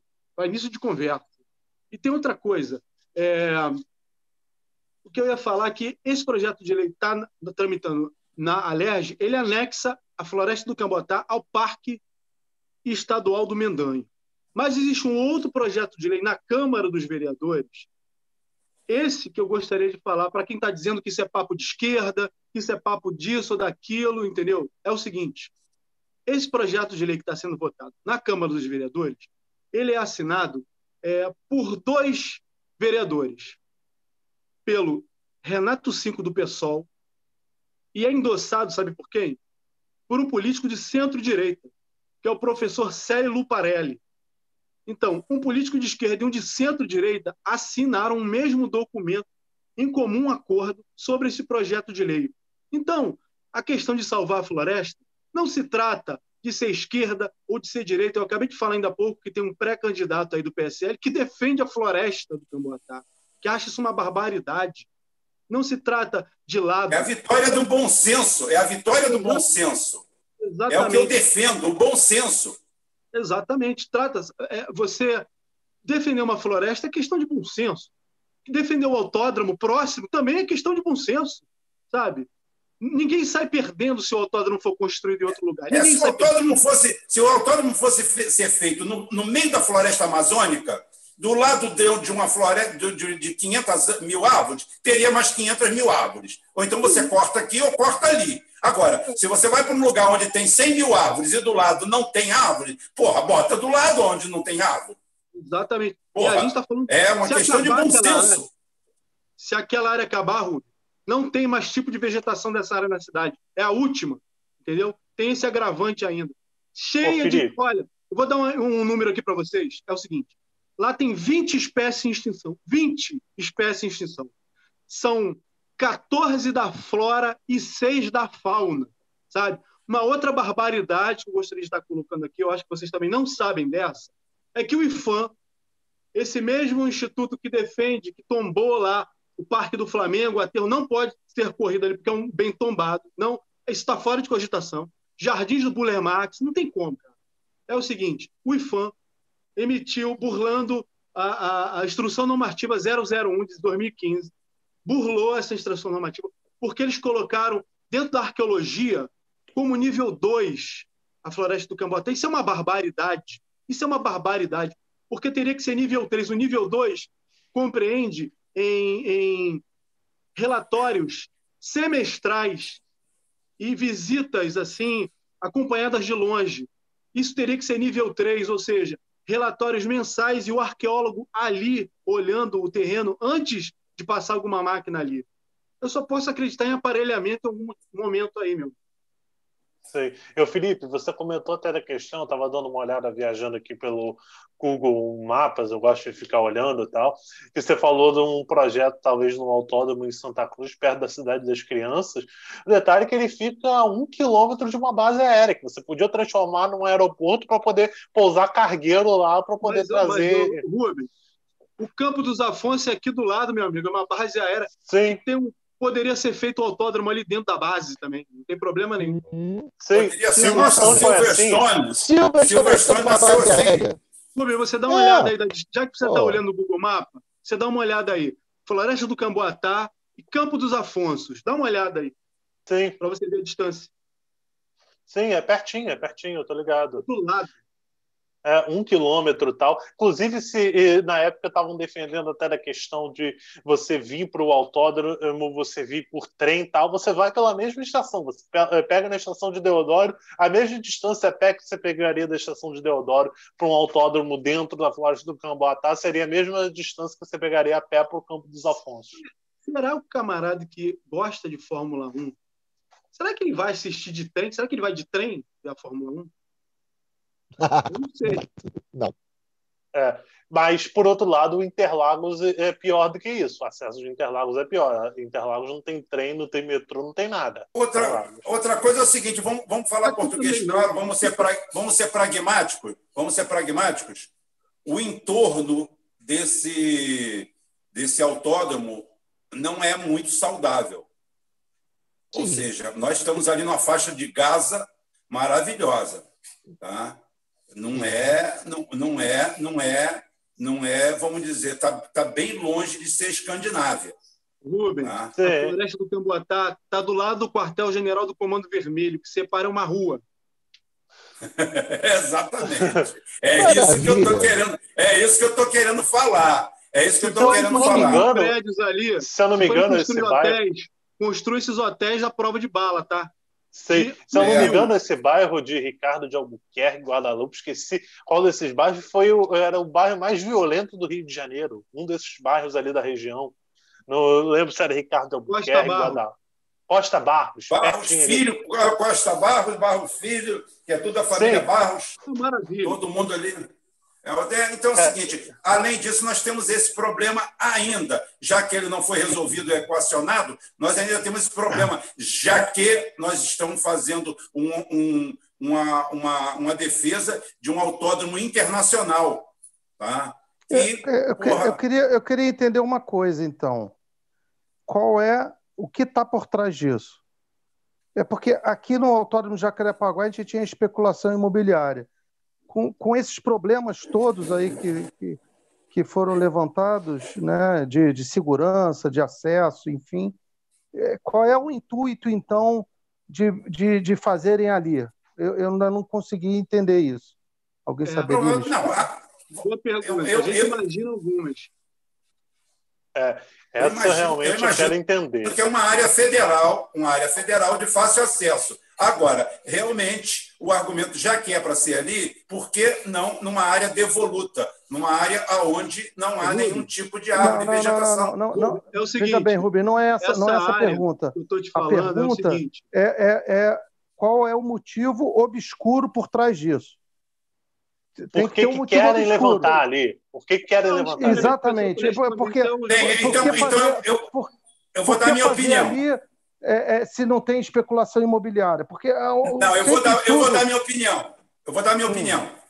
A hum. minha opinião é o seguinte: é, permanecendo a hipótese de ser ali é aleatório. Escolher um lugar e colocaram ali. Agora, a intenção de derrubar uma mata, vamos dizer, com 100 mil árvores, 200 mil árvores, e deixar uma área devoluta do lado, sim, significa especulação imobiliária, porque especulação imobiliária ela não acontece só na Zona Sul. Tá? Não acontece só nas áreas nobres. Existe Mas o valor lugar. agregado partir... ali, o valor agregado ali é irrisório, perto de uma Não, é irrisório, não é irrisório, não. calma. Passa a não ser irrisório a partir do momento que você cria um autódromo internacional do lado. Agora é o seguinte, você imagina, eu tenho uma floresta e uma área devoluta eu faço o autódromo na área devoluta. Eu vou poder derrubar essa mata aqui para fazer especulação? Não. Mas eu posso botar, derrubar a mata para fazer o autódromo e a área devoluta do lado eu fazer especulação imobiliária. É. Porque a área já está devoluta. Mas tem outras áreas para fazer em que, em que eles poderiam é, é, valorizar áreas vizinhas também e fazer concordo com você concordo com, muito melhor concordo com, mas aí deve ter. Mas é que a área mas... ali pertence tudo ao mesmo grupo. Sei, isso é um falar. grupo aí... militar. Agora, foi levantada a hipótese aqui, levantada a hipótese, levantada a hipótese que não é o exército, não são as Forças Armadas, são algumas pessoas envolvidas nesse grande projeto. Tá? Existem pessoas envolvidas nesse projeto. Não é a instituição Forças Armadas, não é a instituição Exército. E provavelmente nem o Bolsonaro saiba quais são.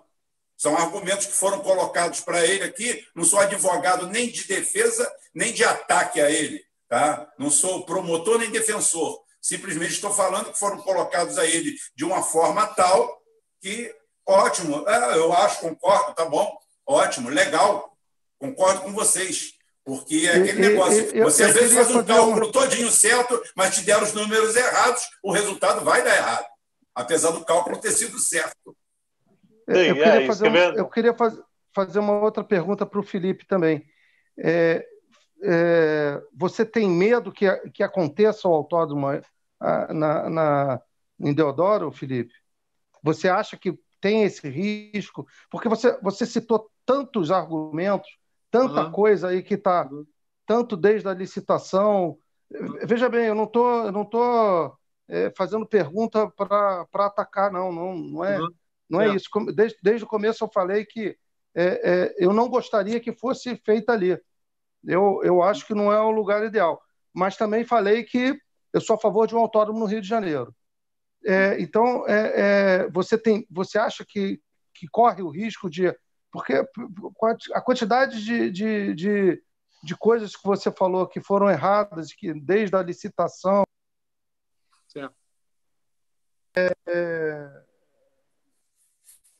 eu, pelo que você falou, é, é, virtualmente impossível acontecer um autódromo ali. Não precisa nem ficar preocupado, ou estou errado. Exatamente, Caparelli é, por ser difícil, mas não pode ser impossível, porque a gente já viu que esses caras são capazes de burlar até o que eles escrevem. Então, é, o que a gente prega, cara, é simplesmente passa o autódromo ao lado, que também é uma área do Exército, e as desculpas dadas são as mais estapafúrdias possíveis. Os documentos elaborados são os mais suspeitíssimos possíveis, sabe? Então, eu acho que estão sacaneando mesmo os automobilistas, entendeu? Porque essa luta não vai ser, não vai se resolver agora. Se, se, se continuar insistindo em construir o autódromo na floresta, vai se demorar mais 8, 16, tantos anos quantos forem possíveis, entendeu? Então, é uma coisa é, que a gente entende. E eu entendo o seguinte, vou ser bem sincero com você, eu acho que não vai ter autódromo é coisíssima nenhuma. Uhum. Traga o autódromo para Manilha. Eu, nós temos Será? a área aqui. Pronto. Será que existe. Olha, foi perguntado duas vezes ao empreendedor. O Ministério Público perguntou e um jornalista perguntou para ele. É o seguinte: da onde vai vir esse dinheiro? Da onde vêm esses recursos? Sabe o que, que o empreendedor respondeu? Me dou no direito de não responder. Sabe por que, que ele falou isso? Porque não tem dinheiro porque trata-se de especulação imobiliária e apropriação de terrenos públicos.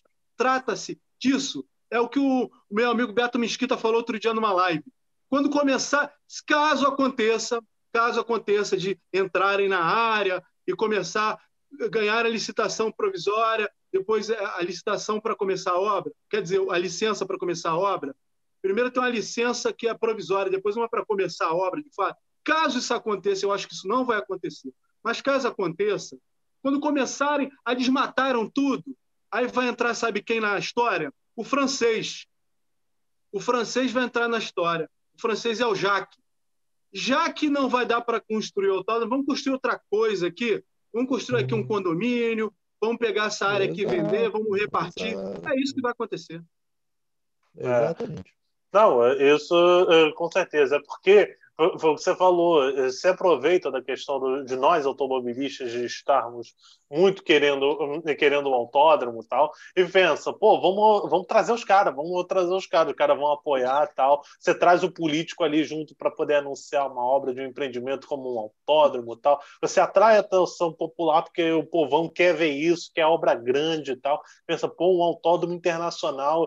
Foi o que você falou da questão da galera do bairro aí no entorno. Cara, vai ter Fórmula 1 aqui no quintal da minha casa. Minha casa vai ficar valorizada. Vou fazer uma reforminha na minha casa também, que a Fórmula 1 vai estar no meu quintal. Então, tipo assim, você vende um sonho e que realmente. E, e o pior é que, como eu falei, eu acho que também essa coisa está ficando meio estranha, porque a própria Liberty Media e a Fórmula 1 parece que está alimentando esse sonho, que é uma coisa que eu não estou conseguindo entender. Porque em outros momentos já tinham dado uma cortada nisso. A Fórmula 1, eh, a Fórmula 1 ficou muitos anos em Interlagos, um Jacarepaguá de pé e nunca especularam o Jacarepaguá de volta. Porque se especulam o Jacarepaguá de volta quando o Jacarepaguá está de pé, você até bota a Fórmula 1 ali. Você podia, por exemplo, mesmo na época do PAN, ah, o autódromo está quebrado, não sei o quê, autódromo tendo, sei lá, 80% da pista de pé, você refaz aquilo ali. Você refaz, você faz um traçado alternativo. O México, por exemplo, te, eh, refez a pista para a Fórmula 1 depois de, sei lá, quase 20 e tantos anos que já não tinha corrida de Fórmula 1 no México. Refizeram uma curva lá que tinha problema, refizeram, botaram no meio de um campo de, de, de, de beisebol e tal, mas arrumaram um jeito de refazer. Se você tem um autódromo, você refaz. Mas do zero, do zero é algo que eu não consigo realmente acreditar também, não. Ainda mais porque é... é, é autódromo do zero no Brasil é um negócio meio complicado. Por Posso falar no... uma coisa? Fala. Fala. É, imagine que você é um estrangeiro que recebe a proposta de um empresário que é apoiado pelo governo do país. Eu não conheço nada do país, sou uma pessoa de fora, mas eu sei que esse país, em quatro anos, realizou a Olimpíada e Copa do Mundo. Isso chama-se entregar. Eles acreditam que o Brasil vai entregar isso que eles querem. Então, eles vão fazer, eles vão dizer assim, eu não vou desmentir, não vou deixar os pilotos fazerem é, muito burburinho em cima disso para não queimar o negócio e vão ver se vão entregar, porque o risco é de quem está apresentando a proposta. A Liberty não assinou um papel com, sobre isso. Ela apenas disse: tá bom, faz que eu mando alguém aí para homologar. Se for seguro, a gente corre. Se der para correr, a gente corre. Se alguém chegasse amanhã e falasse: vamos fazer uma corrida na terra do Flamengo atropelando o IFA, a Associação de Moradores do Aterro da região do, do Parque do Flamengo, de Botafogo, eles iam correr, porque o que eles querem é um lugar para fazer evento. Vocês lembram da Air Race que teve no Rio de Janeiro? 2 milhões de pessoas pisoteando os canteiros do aterro do Flamengo ao aeroporto eu de, fui. de Santos Eu fui nisso. Você foi, eu fui. Eu fui. Uhum. Deixei o carro na Cândido Mendes, andei até o Flamengo, depois voltei andando. Uma loucura. Fui, o Felipe Massa andou com o Fórmula 1 2012, eu acho, lá. Eu andei Sim, então, quando eles querem fazer... evento, eu andei lá com o Stock Car no aterro do Flamengo. Sim, Sim é, teve então, muita gente... galera que andou, inclusive teve até um acidente lá de um cara que eh, botou e enfiou o carro, é, enfiou o carro lá dentro tal, que depois na época até descobriram que o cara era emitido com coisa irregular. Não, mas isso... Né? não, não, não, não, não, mas esse, esse evento não foi no Flamengo, não. O que eu estou dizendo que foi no Flamengo foi um evento da Petrobras, que estava, inclusive, a Dilma Rousseff, e uhum. quem andou de Fórmula 1 foi a Williams com o Nico Rosberg, na época ele era da Williams, e o outro japonês, hum. esqueci o nome. Ah, então esse foi outro. Esse foi, eu acho que mais antigo. Sim. Esse foi mais antigo. É, é eles, vêm, eles vêm flertando, eles vêm flertando com o aterro do Flamengo há décadas. Eles acham aquele lugar maravilhoso. Se amanhã alguém cravasse e falar, vamos fazer a pista no aterro, eles desciam os, os boys ali no Santos Dumont, descarregavam as coisas para fazer a corrida. Não, e Pode fora que tem uma questão.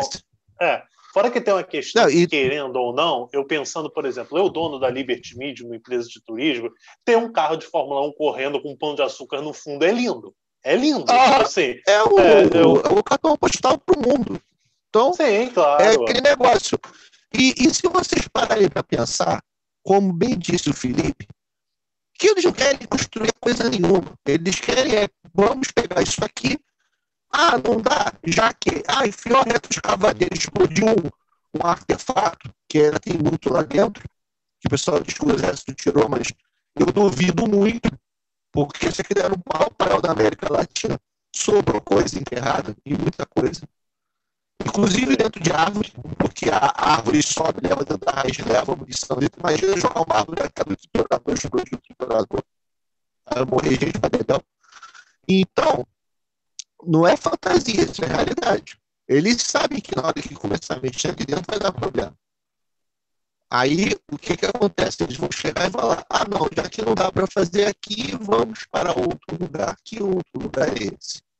Queremos fazer a pista como o Caparelli disse, pista provisória não desenvolve automobilismo regional. Sim. Nós tínhamos um automobilismo regional forte, inclusive, por exemplo, Minas Gerais está com dois autódromos. No tempo que nós estamos sem autódromo, Minas Gerais construiu dois, construiu o Velho e construiu o Potente. Tá? Sim. Nós estamos atrasados. Nós temos um autódromozinho em Campos, que é um autódromo particular, que eu nem sei se foi homologado. Você conhece esse autódromo, Caparelli? Não, é só, só de vídeo, eu não, nunca fui lá, não. Bem, eu tinha curiosidade nem, de ir lá para conhecer. Nem o de Minas eu conheço também. Você chegou a andar, não, né? Eu, oi? Você chegou a andar nele alguma vez? Não, nem tá Minas... há alguns anos.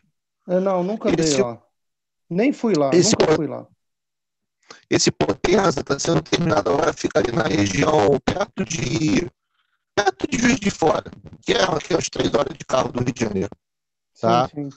E então, é assim, os empresários particulares, quando quiseram, fizeram. Tudo bem, é um custo absurdo, é, o retorno é incerto, mas o cara investiu.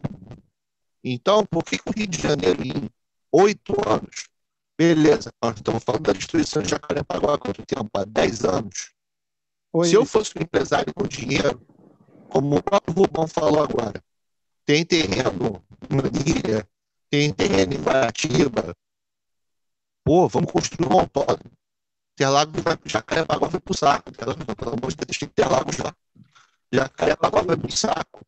A Globo não quer, as construtoras querem terreno. Vamos largar esse negócio para os tubarões, vamos construir o nosso. Vai na CBA, homologa. Beleza, temos um autódromo. Sabe? Então, assim, eu não sei o que essas pessoas estão esperando, tá? Eu não sei, assim. Então, nós estamos assistindo hoje ah. ah não, eu, eu, você termina aí que eu, eu, falo.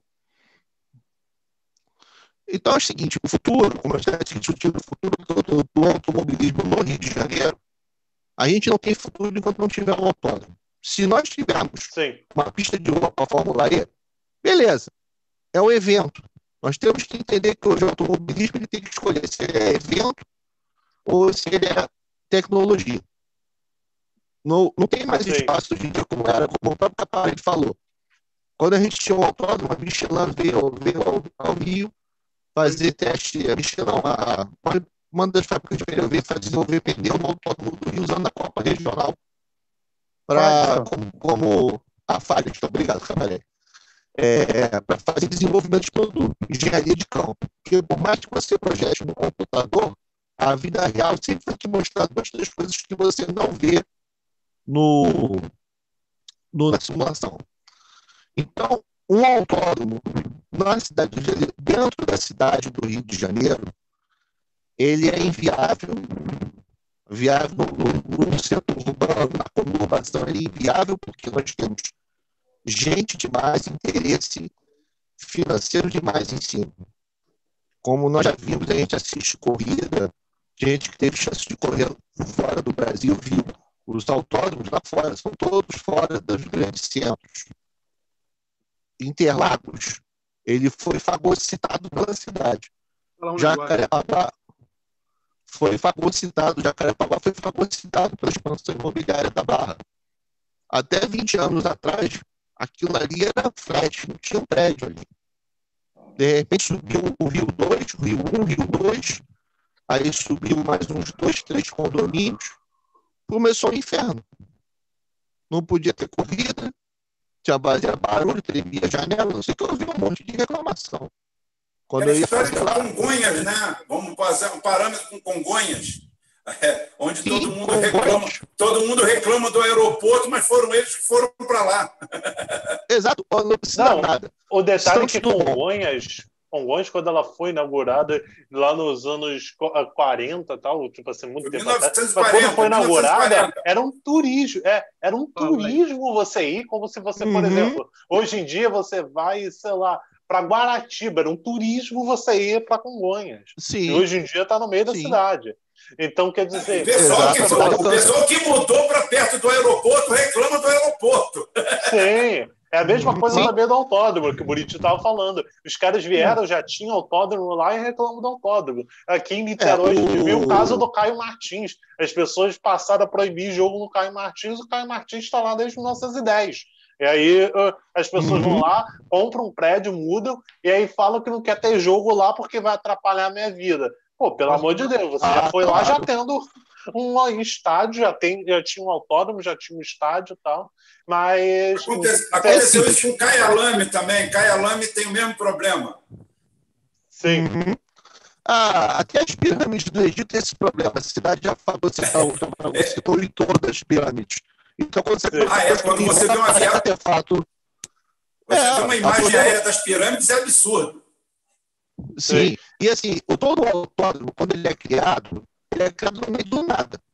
Aí você tem Sim. que levar uma infra básica para lá, energia elétrica, abastecimento de água, esgoto. Aí vem o cara, monta um galpão do lado, porque é barato, monta um galpão do lado vem outro, monta outro. Aí você começa a fazer uma conurbaçãozinha em volta. Se você pega o autódromo nos anos 80, não tinha nada. Era Belardo Bueno, uma reta, não tinha nada. Aí você vai para os anos 90, já começa a construir alguma coisa, porque já tem mais gente em volta, você já tem a Vila Autódromo, já tem os terrenos em volta ali, os lotezinhos arrumadinhos das casas, os galpões das oficinas. Sabe? É, então, assim, é. há um investimento. As pessoas vão para perto onde elas trabalham. Só que você depois de um tempo. Sim. Sim.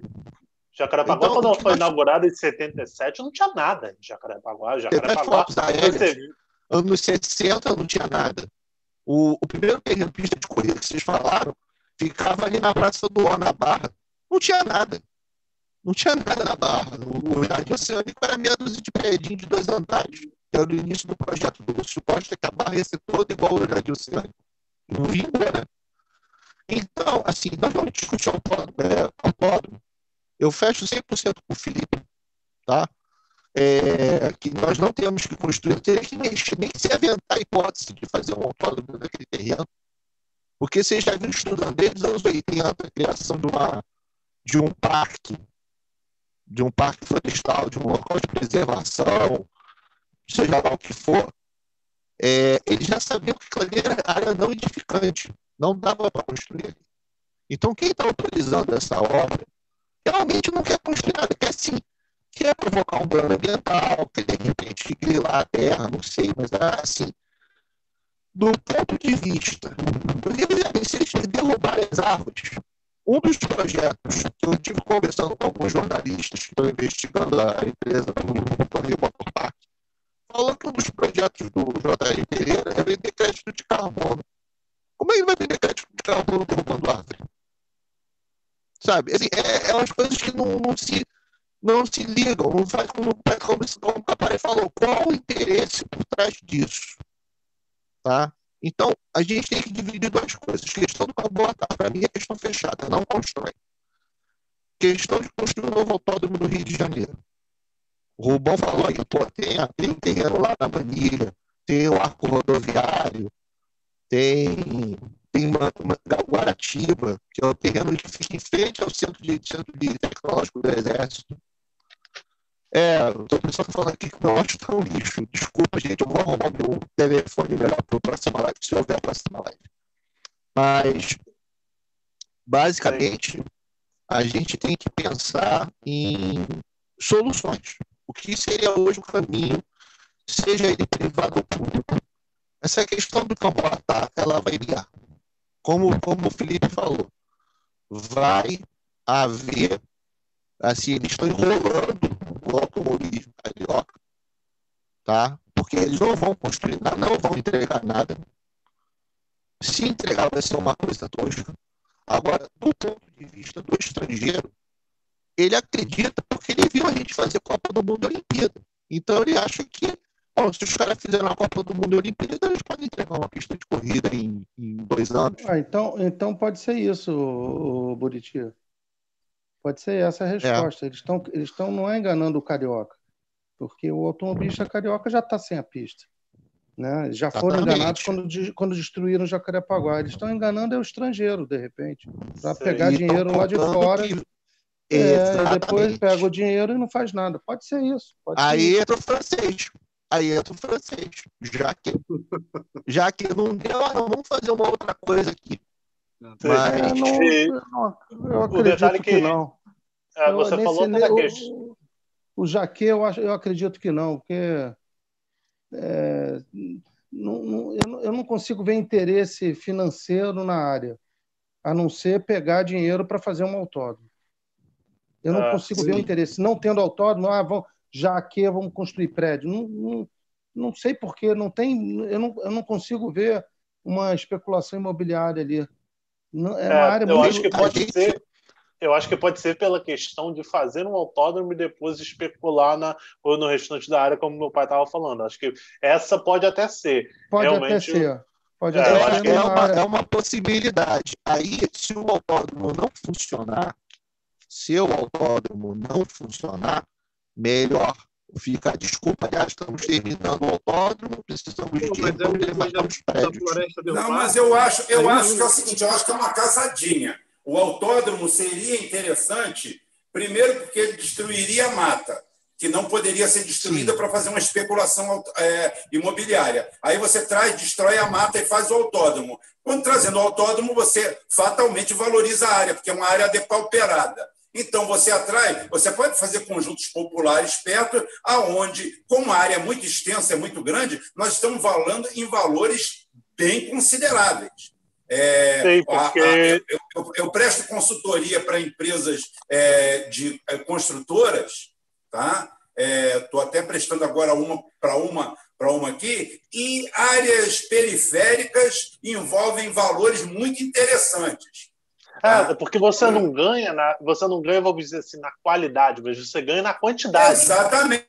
Por exemplo, por exemplo, uma área de 1.200 metros quadrados em Copacabana, a pessoa está querendo vender em oportunidade por 13 milhões.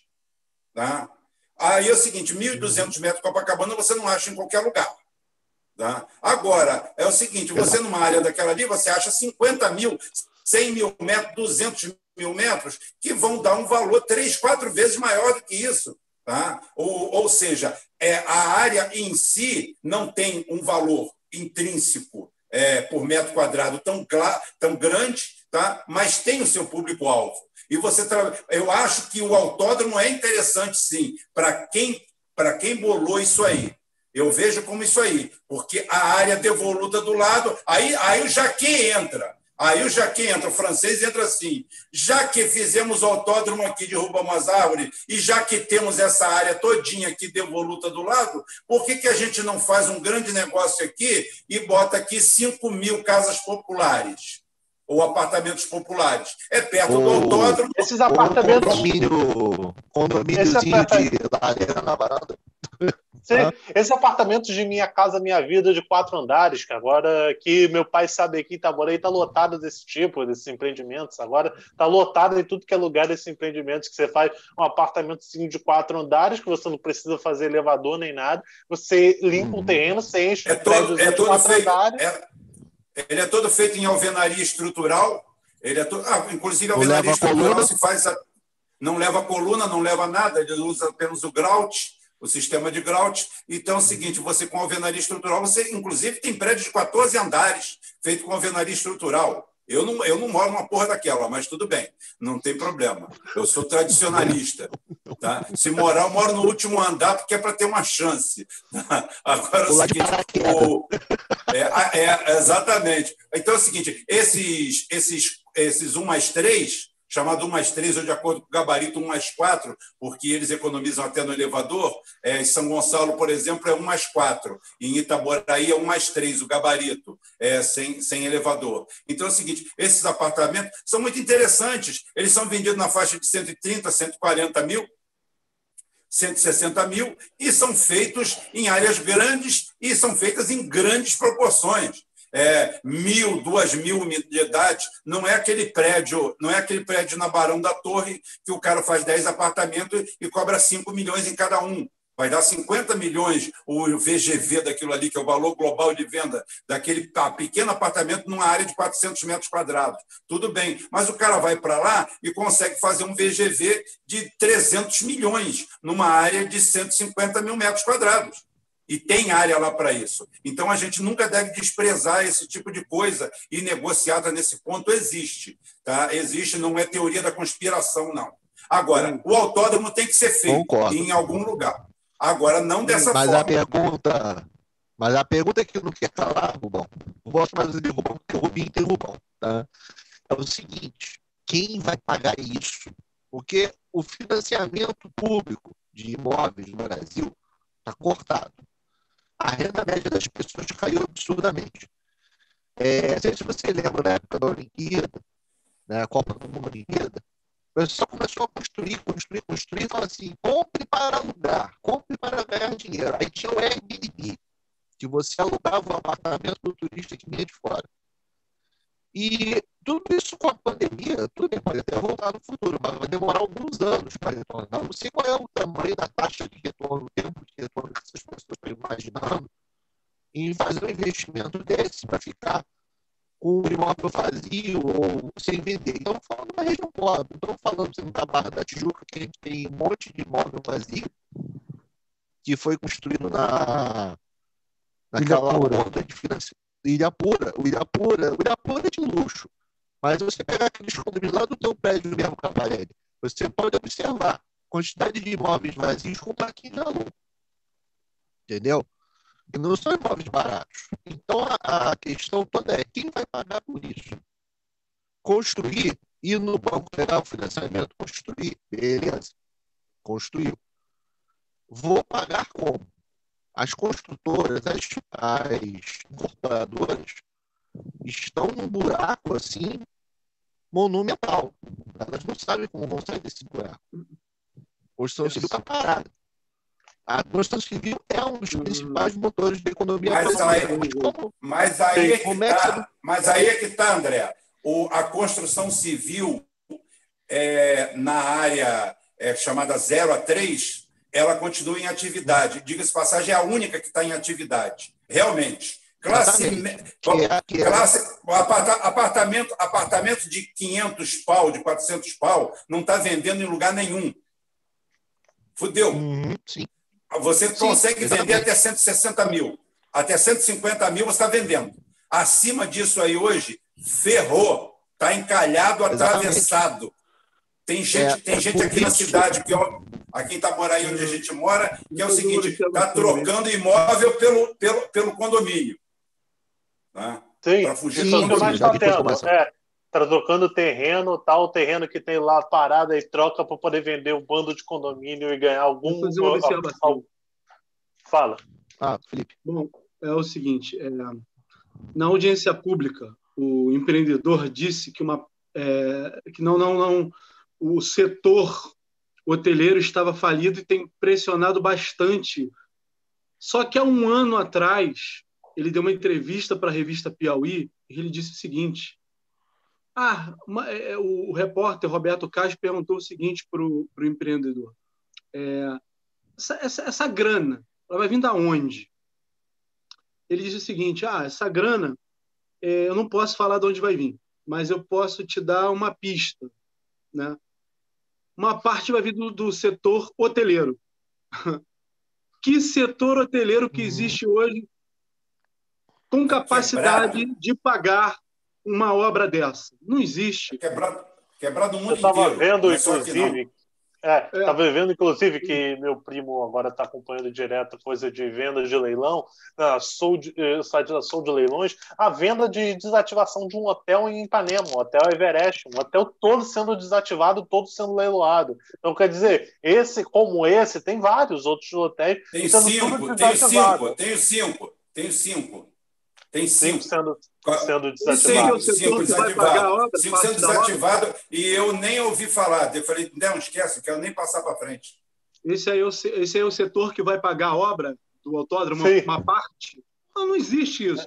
Ó, é, um, não, e o setor pagar, o setor hoteleiro pagar a obra e lá é, dentro de Deodoro, não é nem Copacabana. O, bom, é setor, o, setor hoteleiro, o setor hoteleiro vai levar cinco anos para se recuperar do baque de 2020, no mínimo. Bom, olha só, você falou em tamanho. Vou te dar aí um, um, um, tamanho. A floresta do Camboatá tem 2 milhões de metros quadrados. 2 milhões de metros quadrados. Esse é o tamanho. 120 hectares é de floresta. Só que o autódromo, com a sua infraestrutura, com as suas pistas de kart, com isso, com aquilo, é o do tamanho, de, pelo projeto, 170 hectares. Então a floresta vai para o saco. Vocês falaram também na questão dos artefatos. Bom, o que mais tem dentro da floresta do Cambotá são explosivos. são bombas que estão lá ativas, muitas. Nós temos como provar isso e, inclusive, o presidente fala mentira quando diz que o terreno está limpo. Não está. É mentira. O terreno está contaminado, cheio de tijolos quentes, cheio de artefatos. É, o Lucas de Graça, ex-piloto de Fórmula 1, mandou um vídeo para a gente essa semana. O Felipe Massa também já se posicionou contra. Mas o Lucas de Graça falou, eu acho que ele fala com mais propriedade do que eu, ele disse que tem quatro autódromos à venda no mundo. Quatro autódromos à venda. Então, e são todos autódromos ah. parque, porque a manutenção é cara. E essa foi outra ludibriação quando falam que Deodoro vai ser um autódromo parque. Querem esverdear o projeto, na verdade, não há nada de verde nesse projeto. Ele quer convencer as pessoas dizendo que se ele construir o autódromo, ele vai preservar a Mata Atlântica. Isso é uma, isso é uma demência. Isso é uma demência total. Isso não existe. É. E tem outra coisa. É. é, eu fiquei muito satisfeito, porque é o seguinte: é, mês, semana passada, me ligou. Eu fiquei muito feliz. Recebi um telefonema da Viviane Sena. Conversamos durante uma hora. E ela também, a família Sena, se posiciona contra esse autódromo sobre a floresta do Camboatá. Ano passado, Bolsonaro já tinha falado que o nome do autódromo vai ser Ayrton Senna. Já tomou uma patada lá da família Senna. Já, já não falam mais que vai ser Autódromo Ayrton Senna. Então, minha gente, os automobilistas estão tomando consciência que eles podem, de repente, ter o seu nome, sua história manchada, destruindo uma floresta. Crivella nem conta que já é o pior prefeito da história do Rio de Janeiro mesmo, isso aí está fora.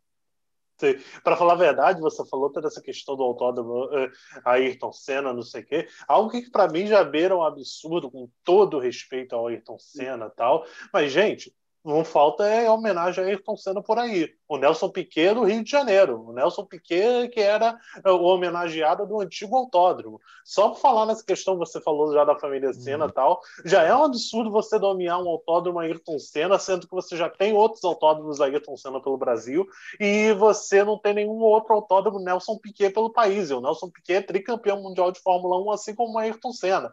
Quer dizer, já é algo absurdo, já começa já nesse ponto. Outros, entre outros detalhes, mas está aí outro absurdo. Não existe você tirar uma homenagem de um tricampeão da Fórmula 1. Aqui você tinha o circuito uh, Nelson Piquet e, o oval Emerson Fittipaldi. Homenagem a caras que você pensa, é, é, Nelson Piquet e Emerson Fittipaldi. Onde esses caras têm homenagem em Brasil afora? Quase nenhum lugar tem. Ayrton Senna, quase, uhum. quase, quase que uma cidade, cada cidade tem uma avenida Ayrton Senna. Então, enfim, só para é, falar isso, mas pô, é, realmente. É, é, o populismo político, né, cara? O populismo político, é querer aparecer. O político, ele quer, ele quer aparecer, então ele vai lá e faz uma coisa para impactar as pessoas.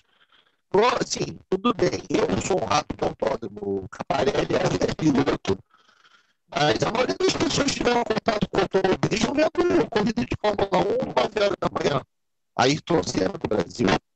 Essa é a realidade da visão de automobilismo das pessoas comuns no Brasil. Elas Sim. acham que só existe Fórmula 1.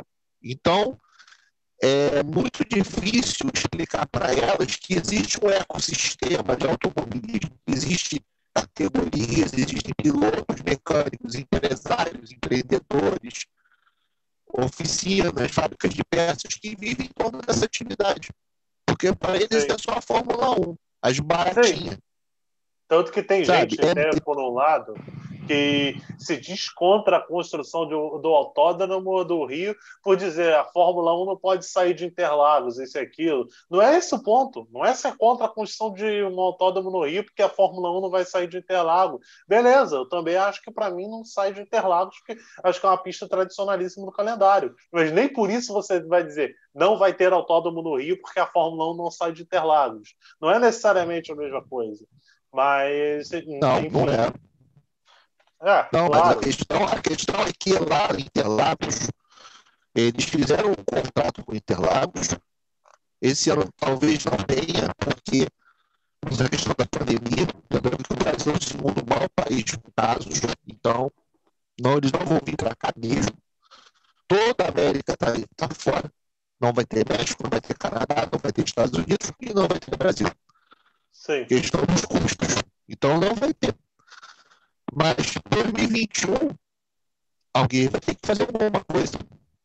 Sim. Até tá? porque, por um então... lado, existe, existe um interesse imenso de empresas que atuam no mercado brasileiro e que são muito fortes na Fórmula 1. A Pirelli mesmo tem um mercado fortíssimo no Brasil. As montadoras, a, a Renault, por exemplo, está na Fórmula 1, tem um mercado fortíssimo no Brasil. Você a tem... Fiat com a Ferrari. Sim, a sim, Petrobras fazia, a Petrobras fazia é, tecnologia de combustível para Williams. Sim. Nós temos um, assim, o mundo é global, nós somos assim, é um mercado global. Então, a Fórmula 1 é uma vitrine global. A situação que estamos vivendo hoje, ela vai acabar. Sim. A pandemia vai acabar. A questão da economia, vocês estão falando da questão dos hotéis. Nós praticamente dobramos a quantidade de hotéis da cidade do Rio de Janeiro com a Olimpíada.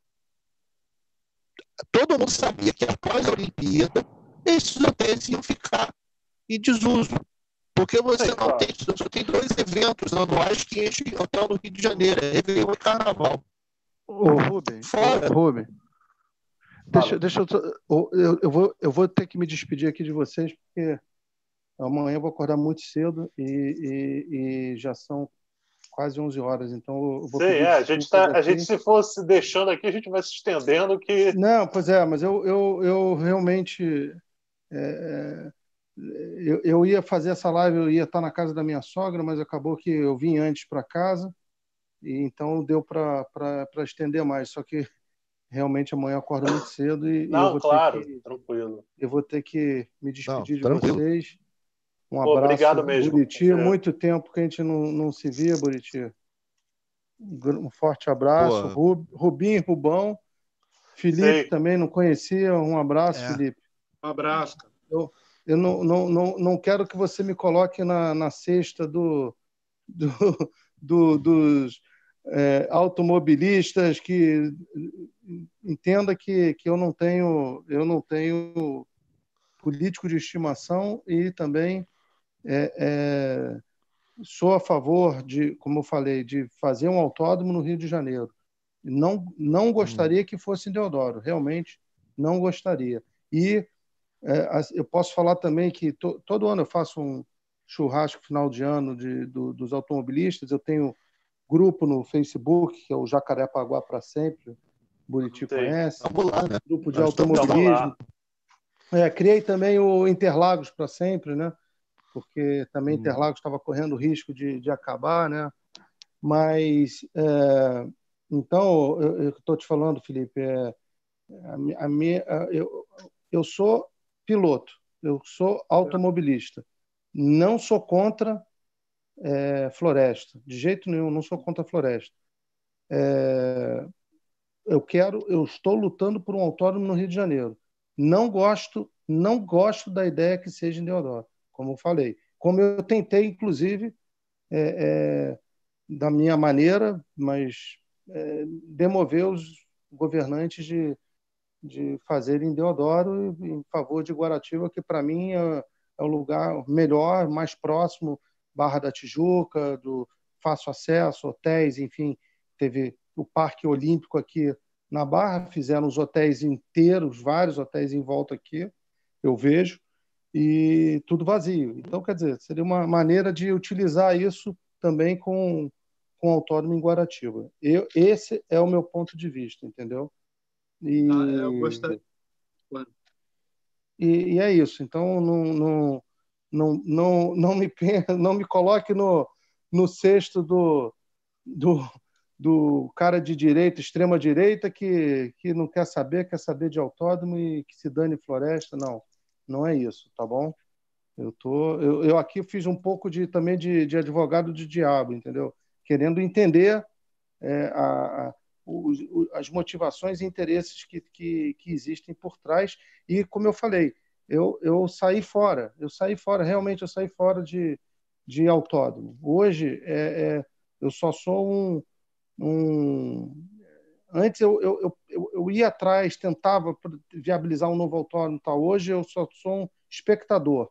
É, bem da verdade, eu sou um espectador, não quero mais me envolver com construção de novo autódromo torço para que o Rio de Janeiro tenha um autódromo, mas é, essa é a minha posição, entendeu? Essa Urge é o Rio de Janeiro ter um autódromo, é impossível o Rio de Janeiro não ter um é. autódromo. Não tem exato, como, no exato. cenário nacional, o Rio de Janeiro não ter um autódromo. E quando você assim, falou aí assim... extrema-direita, a gente é contra a extrema burrice. A extrema é, burrice está na direita e está na esquerda.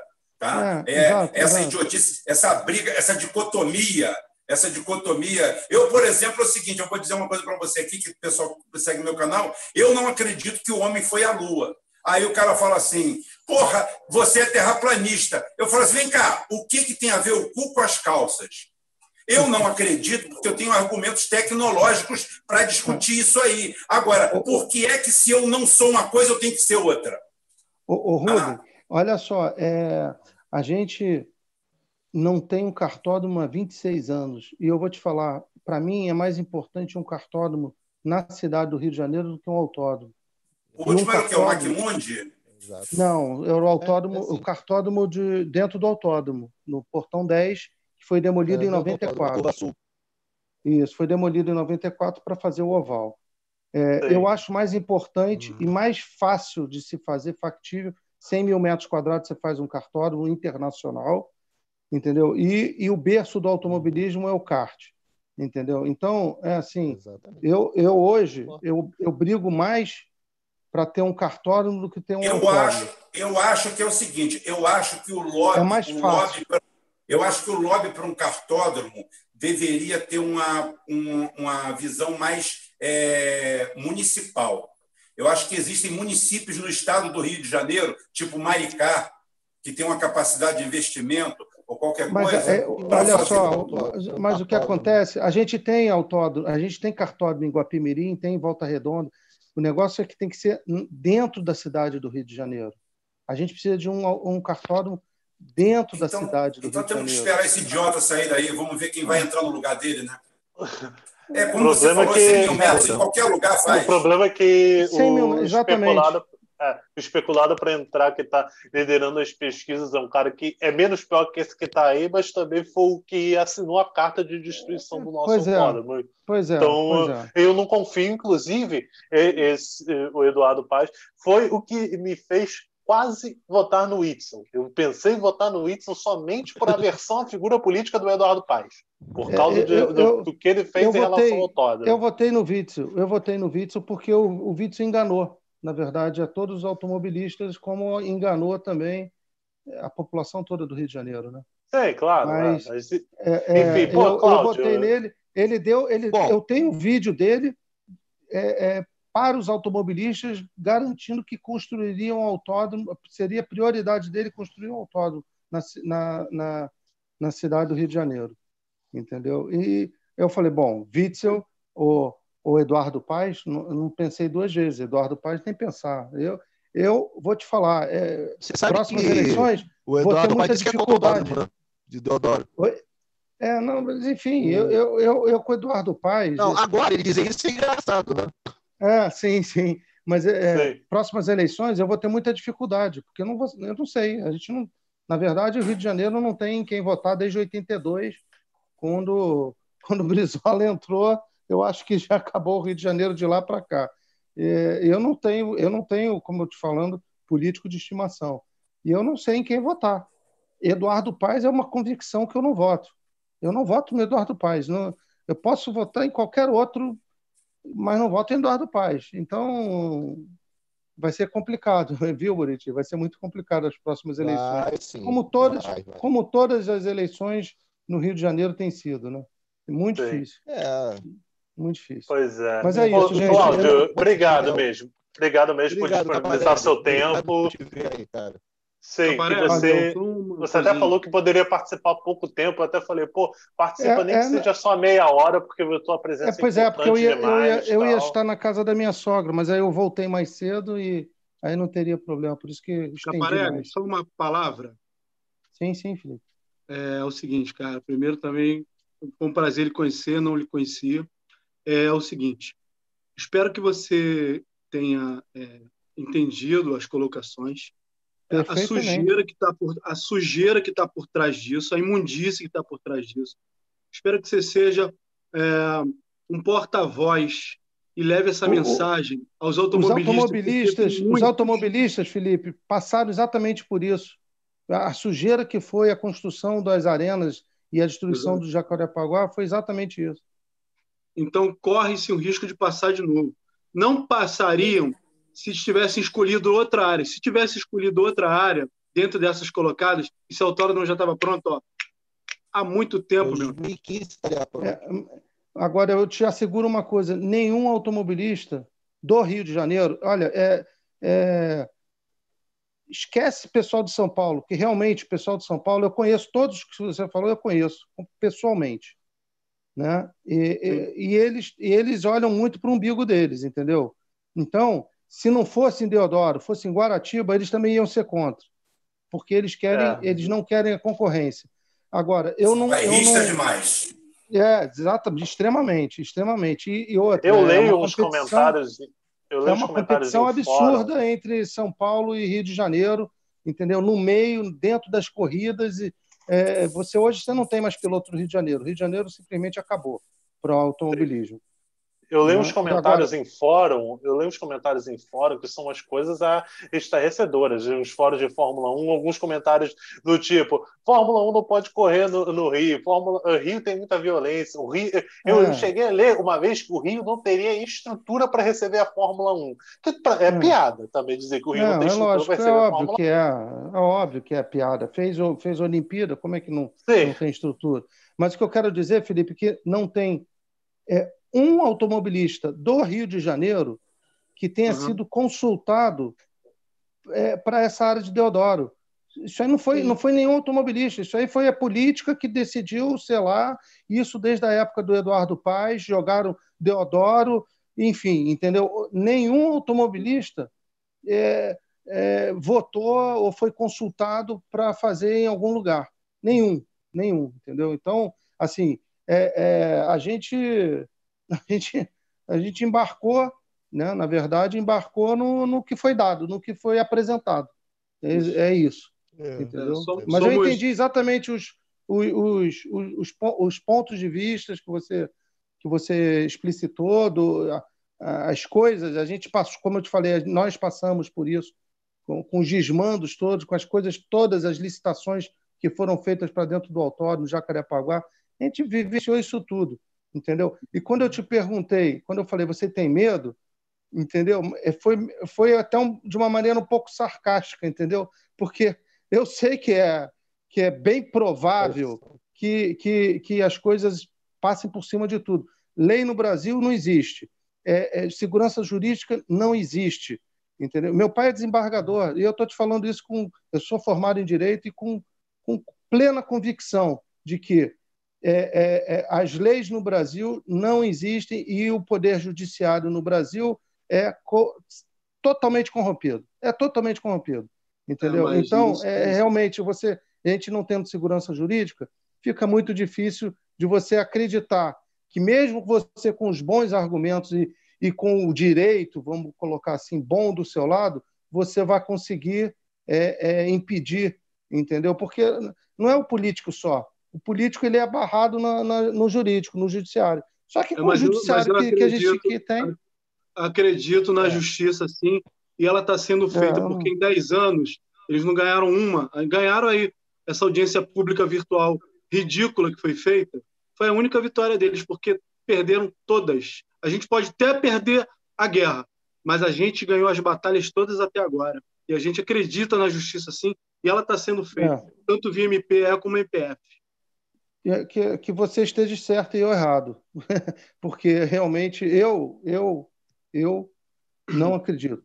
Palavra de honra, eu não acredito. Pode ser na justiça. É, é, entendeu? Eu, é, é, mesmo. Eu, eu consegui, eu consegui na época o, o Buriti vai lembrar disso na época do Pan-Americano, é, eu conseguia eliminar impedindo as obras do Pan e a liminar, a liminar foi caçada foi caçada pelo presidente do tribunal a pedido do prefeito César Maia, que é, estavam, estavam juntos no, no Réveillon, os dois juntos no Réveillon anterior, passando juntos. Então, tava, então, inclusive, detalhe do César Maia que eu acho. Inclu, que, inclusive, eu vou contar uma história do.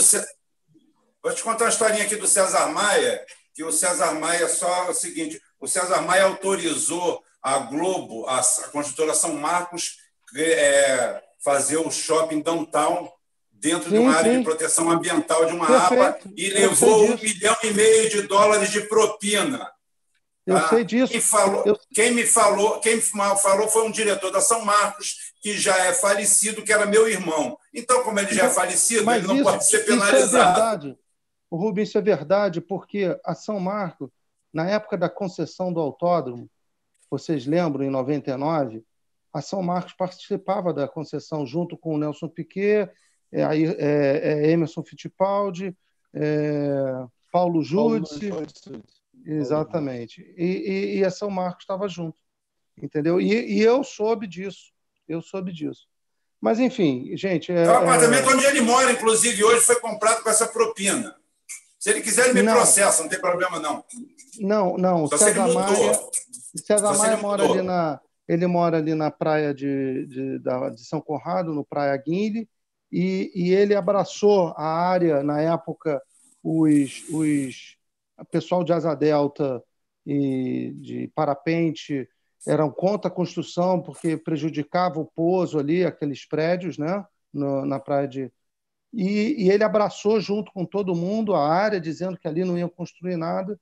Bom, hoje ele mora ali. Ele e o filho, é. O Rodrigo Maia. não preciso falar mais nada. É, é. Gente, obrigado por tudo aí. Valeu, obrigado, A Felipe, gente te agradece, Cláudio. Um abraço. Um forte abraço, Bonitinho. Abração. Valeu, cara. Vai com Deus, cara. Tchau, tchau. Valeu, tamo junto. Pô, só falar até dessa questão do César Maia, uma coisa que me intriga, que eu acho bizarra, é que foi o César Maia que fez a última grande reforma do Autódromo do Rio de Janeiro, né?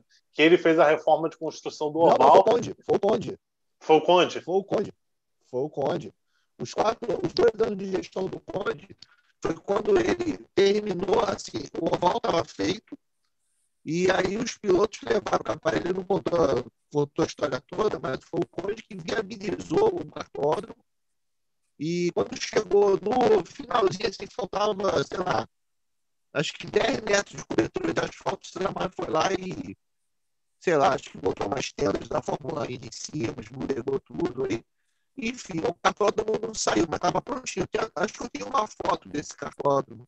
Mas... Eu acho que eu já vi, eu acho que eu já vi imagem aérea. É porque no, eh, no Google Maps, a imagem aérea mais antiga que tem é de 2008, já está até com as arenas do PAN. Mas aí eu já vi essa foto já Sim. do cartódromo. Mas na época do Conde que ele fez o eh, que ele fez o oval e teve uma reforma no traçado de Jacarepaguá, que a curva 1 mudou, tal. Enfim, teve umas mudanças. Sim, na verdade, você quando construiu o oval, a reta ela deu 3 graus de inclinação para dentro.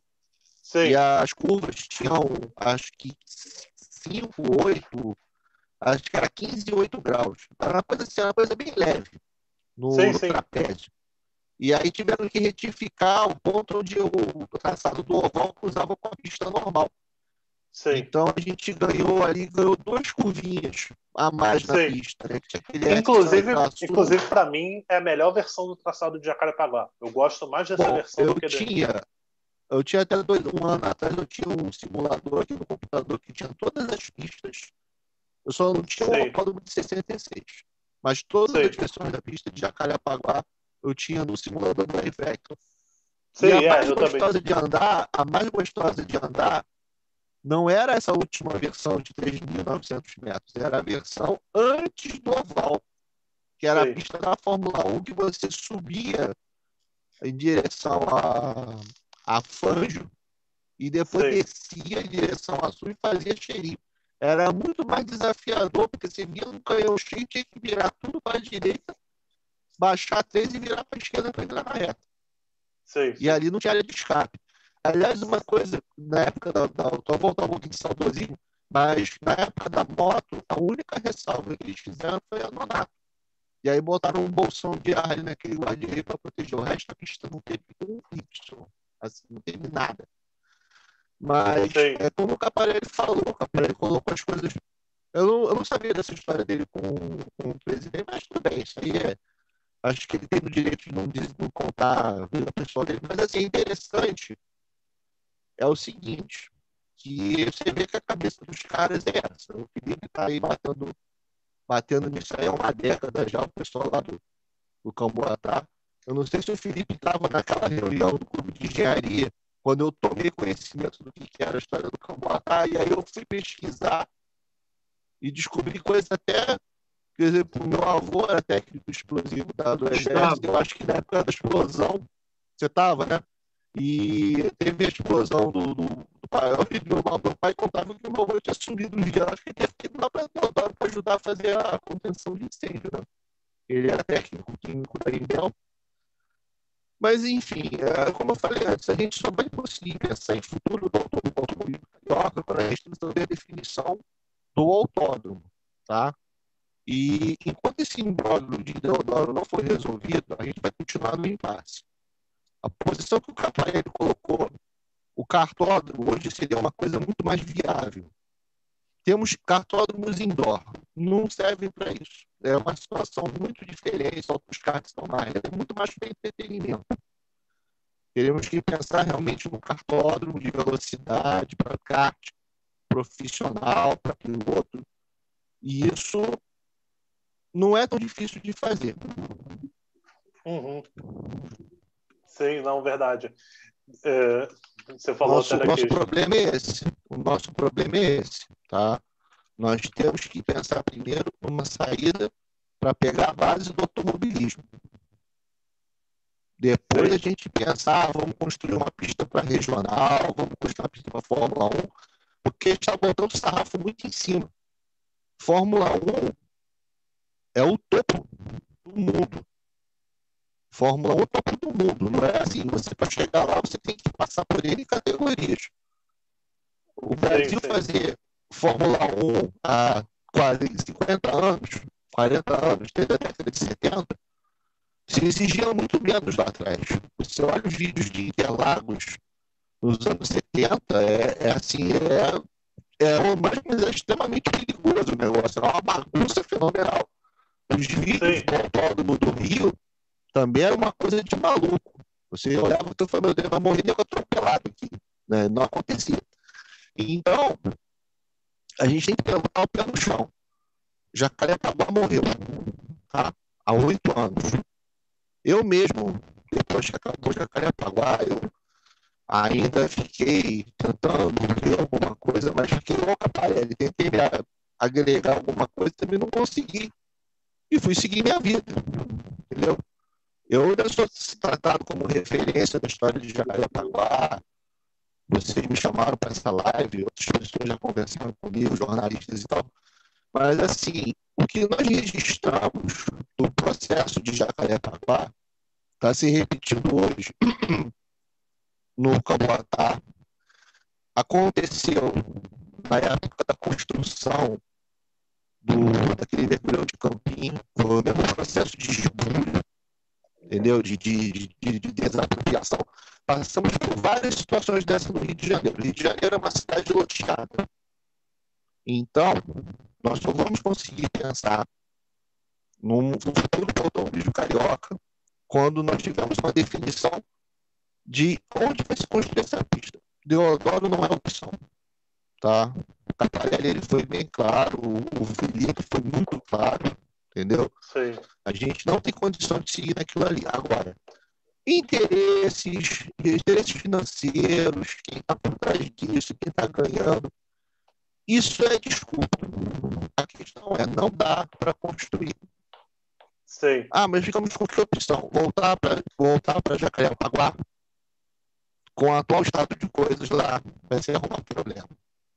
Não vai conseguir fazer uma prova. Imagina você fazer uma prova de regional. Sete da manhã, a pessoa está dando partida no carro, fazendo um esquecimento de motor. Pessoal vai pular pela janela. Não vai funcionar. Tá? Então, teria que ser um local afastado, em que as pessoas tenham consciência. Isso aqui é um outro.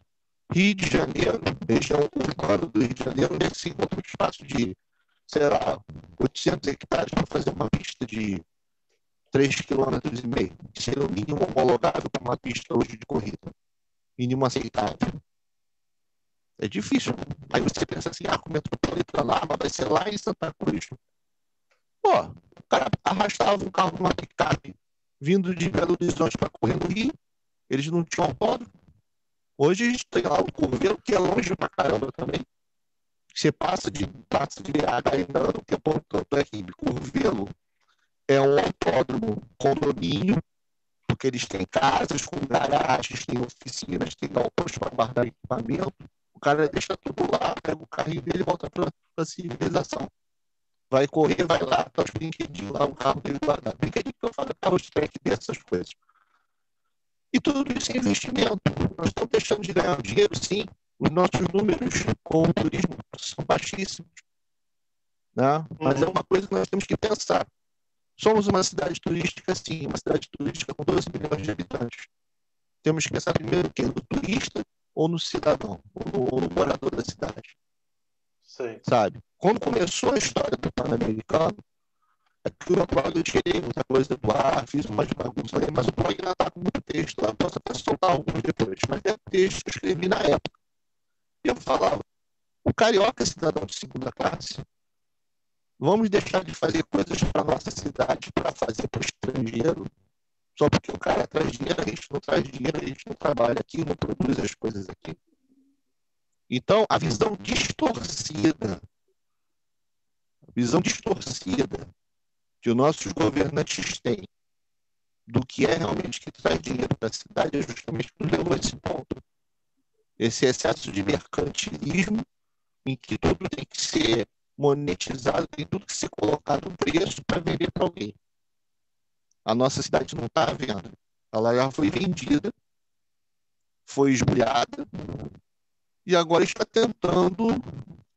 Eu sei que o pessoal está reclamando aqui no, no chat mas a gente está vivendo hoje a situação que é, um, que é, uma avaliação errada do que nós, que os nossos governantes têm do que é a cidade. Isso não vai mudar enquanto não mudar o governante também. Sabe? Você está falando aí Eduardo Paz. Eduardo Paz é uma pessoa que foi péssima para nós. Para a cidade do Rio de Janeiro. Ele deixou coisas, o legado dele é um legado impagável. Assim, está funcionando? Tá, mas qual o custo disso? Uma cidade que não estava preparada para isso. Então, Sei. assim, eu acho que fica a bola com vocês, mas eu acho que nós estamos caminhando, nós temos que dar um passo para trás. Ah, Fórmula 1, esquece Fórmula 1. Sei, vamos pensar cartódromo, vamos pensar automobilismo, automobilismo regional, vamos pensar em desenvolver a cidade, mas não é destruindo as coisas é não construindo, pensar com sabedoria. Nós não estamos, nossos governantes não estão pensando com sabedoria, estão pensando no, nos esquemas. E a gente sabe que tem. Só que a gente não é. Eu, pelo menos, eu não sou louco de sair lá falando através do canteiro aqui no aparelho com essas pessoas, falou o que eles sabem. Mas, assim, sinceramente, tudo isso aí é só dinheiro. Tá? Nós estamos vivendo um mundo que as pessoas só olham só olham para o dinheiro, só querem saber. Sim, concordo. É justamente isso, entendeu? entendeu? Então, nós só vamos conseguir pensar nessa questão quando alguém apresentar um projeto claro do que tem que ser feito. Isso aí não é projeto. Isso aí é. Estão querendo vender para as pessoas uma coisa que não existe. Estão querendo vender terreno na Lua. Não dá para fazer. Esse terreno não dá para construir. Tá? Uhum. Jacarepaguá foi construído em cima do aterro. Vocês não têm ideia do que, que era quando chovia. Você vê água brotando das fendas do asfalto. Inclusive, é uma ah. questão que eu, colo é, que eu sempre coloquei, eu estava até discutindo isso num grupo de Fórmula 1 que eu faço parte no WhatsApp. Qual a viabilidade de você fazer prédio como se especulou fazer prédio naquela área de Jacarepaguá num terreno que é um aterro? Quer que eu te conte uma coisa? O, onde você vê construção sólida é onde tem terreno sólido. O Maria Lake e a estrutura do, do Parque Olímpico. O restante é tudo estrutura provisória. Porque quando eles começaram a meter os corpos de prova, os engenheiros ficaram apavorados. Porque o solo era mole. Quando Sim. foram construir o Irapura, eu estive dentro do canteiro de obras, que eu fui, na época eu trabalhava com equipamento odontológico e eu fui instalar um, um fui instalar uma um gabinete de dentista né, lá no, centro médico da, da obra. Rapaz, o troço fedia a metano. O solo estava tirando toneladas de turfa, que é o solo apodrecido né, de árvore, de solo, de micro-organismo, fazendo buracos imensos para tirar aquela turfa por causa do cheiro. Não sei se até hoje. É H2S, né? Gás sulfídrico. Isso, exatamente. É, é e, e, e, inclusive, tinha a história de a gente passou mal por esse cigarro dentro do canteiro de labor, um cheiro horroroso. Então, o solo de Jacarepaguá é basicamente mata. E, e o solo de Jacarepaguá, ao autódromo, é aquilo. O Ayrton Cornice, que foi o primeiro construtor da pista de 66, ele falava, ele contou para mim, ele mandou um e-mail para mim na época, ele já faleceu, faleceu no ano passado, 90 e tantos anos, velho. Ele ele teve que fazer uma raspar o solo, tirar cerca de 3, 4 metros de solo podre e fazer a base de pista de estrada. Ele fez uma estrada, basicamente, em cima de um solo mole. Então, você imagina que abaixo daquilo que ele tirou não dava para construir nada. Aquela torre, aquela uhum. torre do, do, do autódromo de Jacarepaguá, a primeira tentativa de colocar ela no lugar, ela entortou. Tiveram que escorar a blindagem, fazer injeção de concreto, um radia de concreto em volta, para ela ficar tipo como se fosse uma boia em cima do terreno. Ô André, nem precisa ir muito longe. O velódromo que foi feito do PAN, que depois destruíram, que não sei como você faz um velódromo e destrói cinco anos depois, mas enfim, o velódromo não tinha um bando de problema estrutural, aquele velódromo lá. Disseram que aquele velódromo não. era todo o velódromo tem uma história interessantíssima. Primeiro, que eles podiam ter construído um velódromo de concreto. Não quiseram, porque tinham que usar o tal piso siberiano, que tinha que ficar numa temperatura controlada, umidade controlada, para os ciclistas terem a mesma condição de piso, porque existe um padrão. Né? No caso do ciclismo, o padrão é o piso. Então tem que ser o mesmo padrão de piso todo lugar onde eles correm. E aí o piso tinha que ser um piso caríssimo, que não tinha condição de manter a, a manter a, viabilidade daquilo, manter, fazer manutenção daquilo. Aquilo que é quente pra caramba, você imagina você é, refrigerar uma área daquele tamanho, haja eletricidade, né, equipamento. Então eles arrumaram um jeito de sumir com o velódromo. Mas no Pan-Americano foi engraçado. Eles desmontaram, falaram que iam mandar para outro lugar não mandaram. Aí refizeram ele para a Olimpíada. Acabou a Olimpíada, o que, que aconteceu com o velódromo? Caiu o balão dentro, pegou fogo no, no pinho. Inconveniente, Sim. né? Não, e detalhe dizer, daquele, é... detalhe da, da questão do Parque Olímpico, eu já fui lá duas vezes para dois Rock em Rios. Tipo assim, que o Parque Olímpico tem uma tal de arena de natação que até hoje está de pé lá. O troço é provisório, tá vazio e a estrutura está de pé até hoje lá. Porque não tem Sim, ninguém, ninguém nem, nem tem dinheiro para poder, é, ninguém tem dinheiro para desmontar aquilo lá. Não, porque é, é aquela história foi o que o Caparelli falou, as empresas, as construtoras entraram com a posse do terreno, com a receber o terreno, mas em contrapartida elas tinham que fazer a desmontagem. Existia um acordo de dois lados ali, das construtoras com o governo, e não foi feito nada. O Caparelli tem lá o processo dele com a, com a questão do terreno dele, e ele está mais ciente disso que eu, mas a informação que eu tive é que o governo não, não repassou o terreno para as construtoras. E se a gente hoje quisesse reconstruir uma pista permanente naquele lugar, teria que pagar as construtoras. E aí aquela história que o teu pai falou ainda há pouco, que a, que o Ministério Público está investigando. Como é que se dá um terreno de um milhão e meio, um valor de um milhão e meio, para os caras construírem uma obra que só custou 600 milhões. Sim, e detalhe que daquele que terreno, daquele terreno agora, tem de. Eu estou até olhando aqui no mapa, de construção assim definitiva, você tem umas duas arenas lá que não estão sendo usadas para nada, tipo assim, mas que estão lá de hum. pé e, e aí você tem o Centro de Mídia Internacional, que está ali mais ou menos onde era a curva sul. Acho que a curva sul era mais ou menos onde é hoje uhum. o International Broadcast System. E Não, aí você... Tá. O IBC é onde está, porque eu tenho uma foto onde foi colocada a primeira estaca dele, na saída da curva da Vitória. Ah. O IBC está exatamente em cima da cor da vitória, porque eu tenho a foto exatamente no lugar onde furou para botar a estaca. Mas, assim, é, assim, isso que você está vendo aí é o retrato de hoje. Ninguém tem a menor ideia do que vai ser feito com esse terreno daqui a 5, 10 anos. Sim, é um terreno que de dois em dois anos, que de dois em dois anos, por um evento absurdo que é o Rock in Rio, está tendo alguma utilização. E nem sei, será que eles pagam pelo terreno? Devem pagar, né? Eu Devem nem sei. Eu nem sei para quem pagam. Quem? É, é, isso que eu ia falar, paga quem?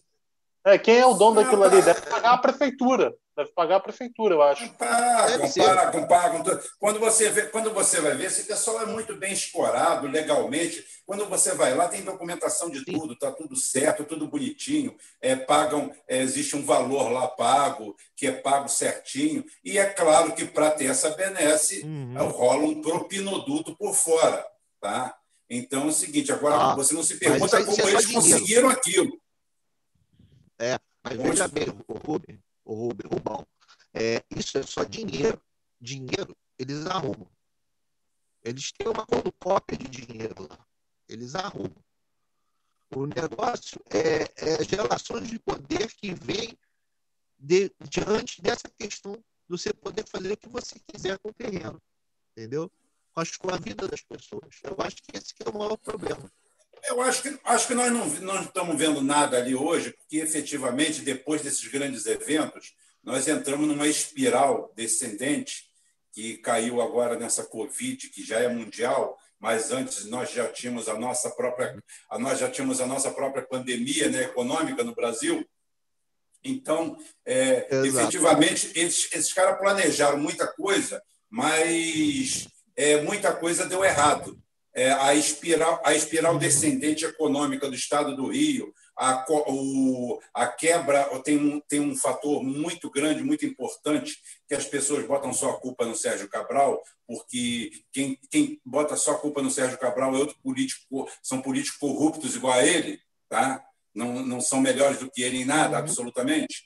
É, esquecem que o Rio de Janeiro virou uma uni, é, virou um país, virou um estado da OPEP e o petróleo como commodity afundou. Sou um cara do petróleo, 23 anos de petróleo. Uhum. Então é o seguinte, a, a, a, o petróleo, inclusive hoje, hoje ou ontem, a maior empresa de plataformas do mundo entrou com um pedido de concordata preventiva de falência nos Estados Unidos. Lá não tem concordata, né?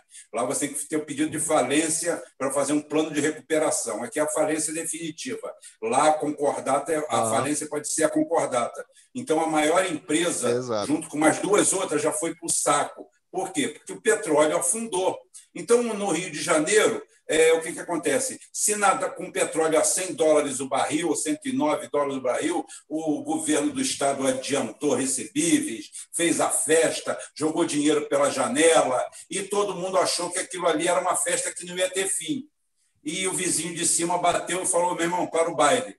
Ah, e hoje nós estamos ah. nesse negócio. Então, muita, muitas empresas dessas que pegaram aquilo ali para dar um grande golpe, no final das contas, estão com um mico na mão. Sim, ah. e está, acharam que o Rio de Janeiro era uma nova Dubai, ia sobreviver dos petróleos, o petróleo Ué, ia jorrar. O, Maravilha era uma ideia de fazer a nova Dubai, então lá. O, Sim. Os candidatos a prefeito está querendo acabar com a cidade do samba para reativar o porto. Eu não estou entendendo mais nada. O cara quer reativar o porto, quer tirar a cidade do samba e quer construir prédio residencial de alto luxo no porto. É, aliás, beleza. É. Você está saindo de manhã com o porte e passa um caminhão com dois contêineres em cima do teu porte. Né? Maravilha. Sim, é. inclusive você falou essa questão do Porto Maravilha. É, foi uma das tentativas também, né? De fazer uma nova área residencial ali, de você urbanizar aquela área, sair vendendo Nossa, prédio, não sei o quê. Se, você, tá se, você, se, se vocês verem, se vocês verem o projeto, projeto não, né? Não é o projeto, né? O, o, estudo, o estudo arquitetônico, eu vi, eu vi, eu tive em mãos é, do mega, do mega empreendimento que ia ser feito no gasômetro, tá?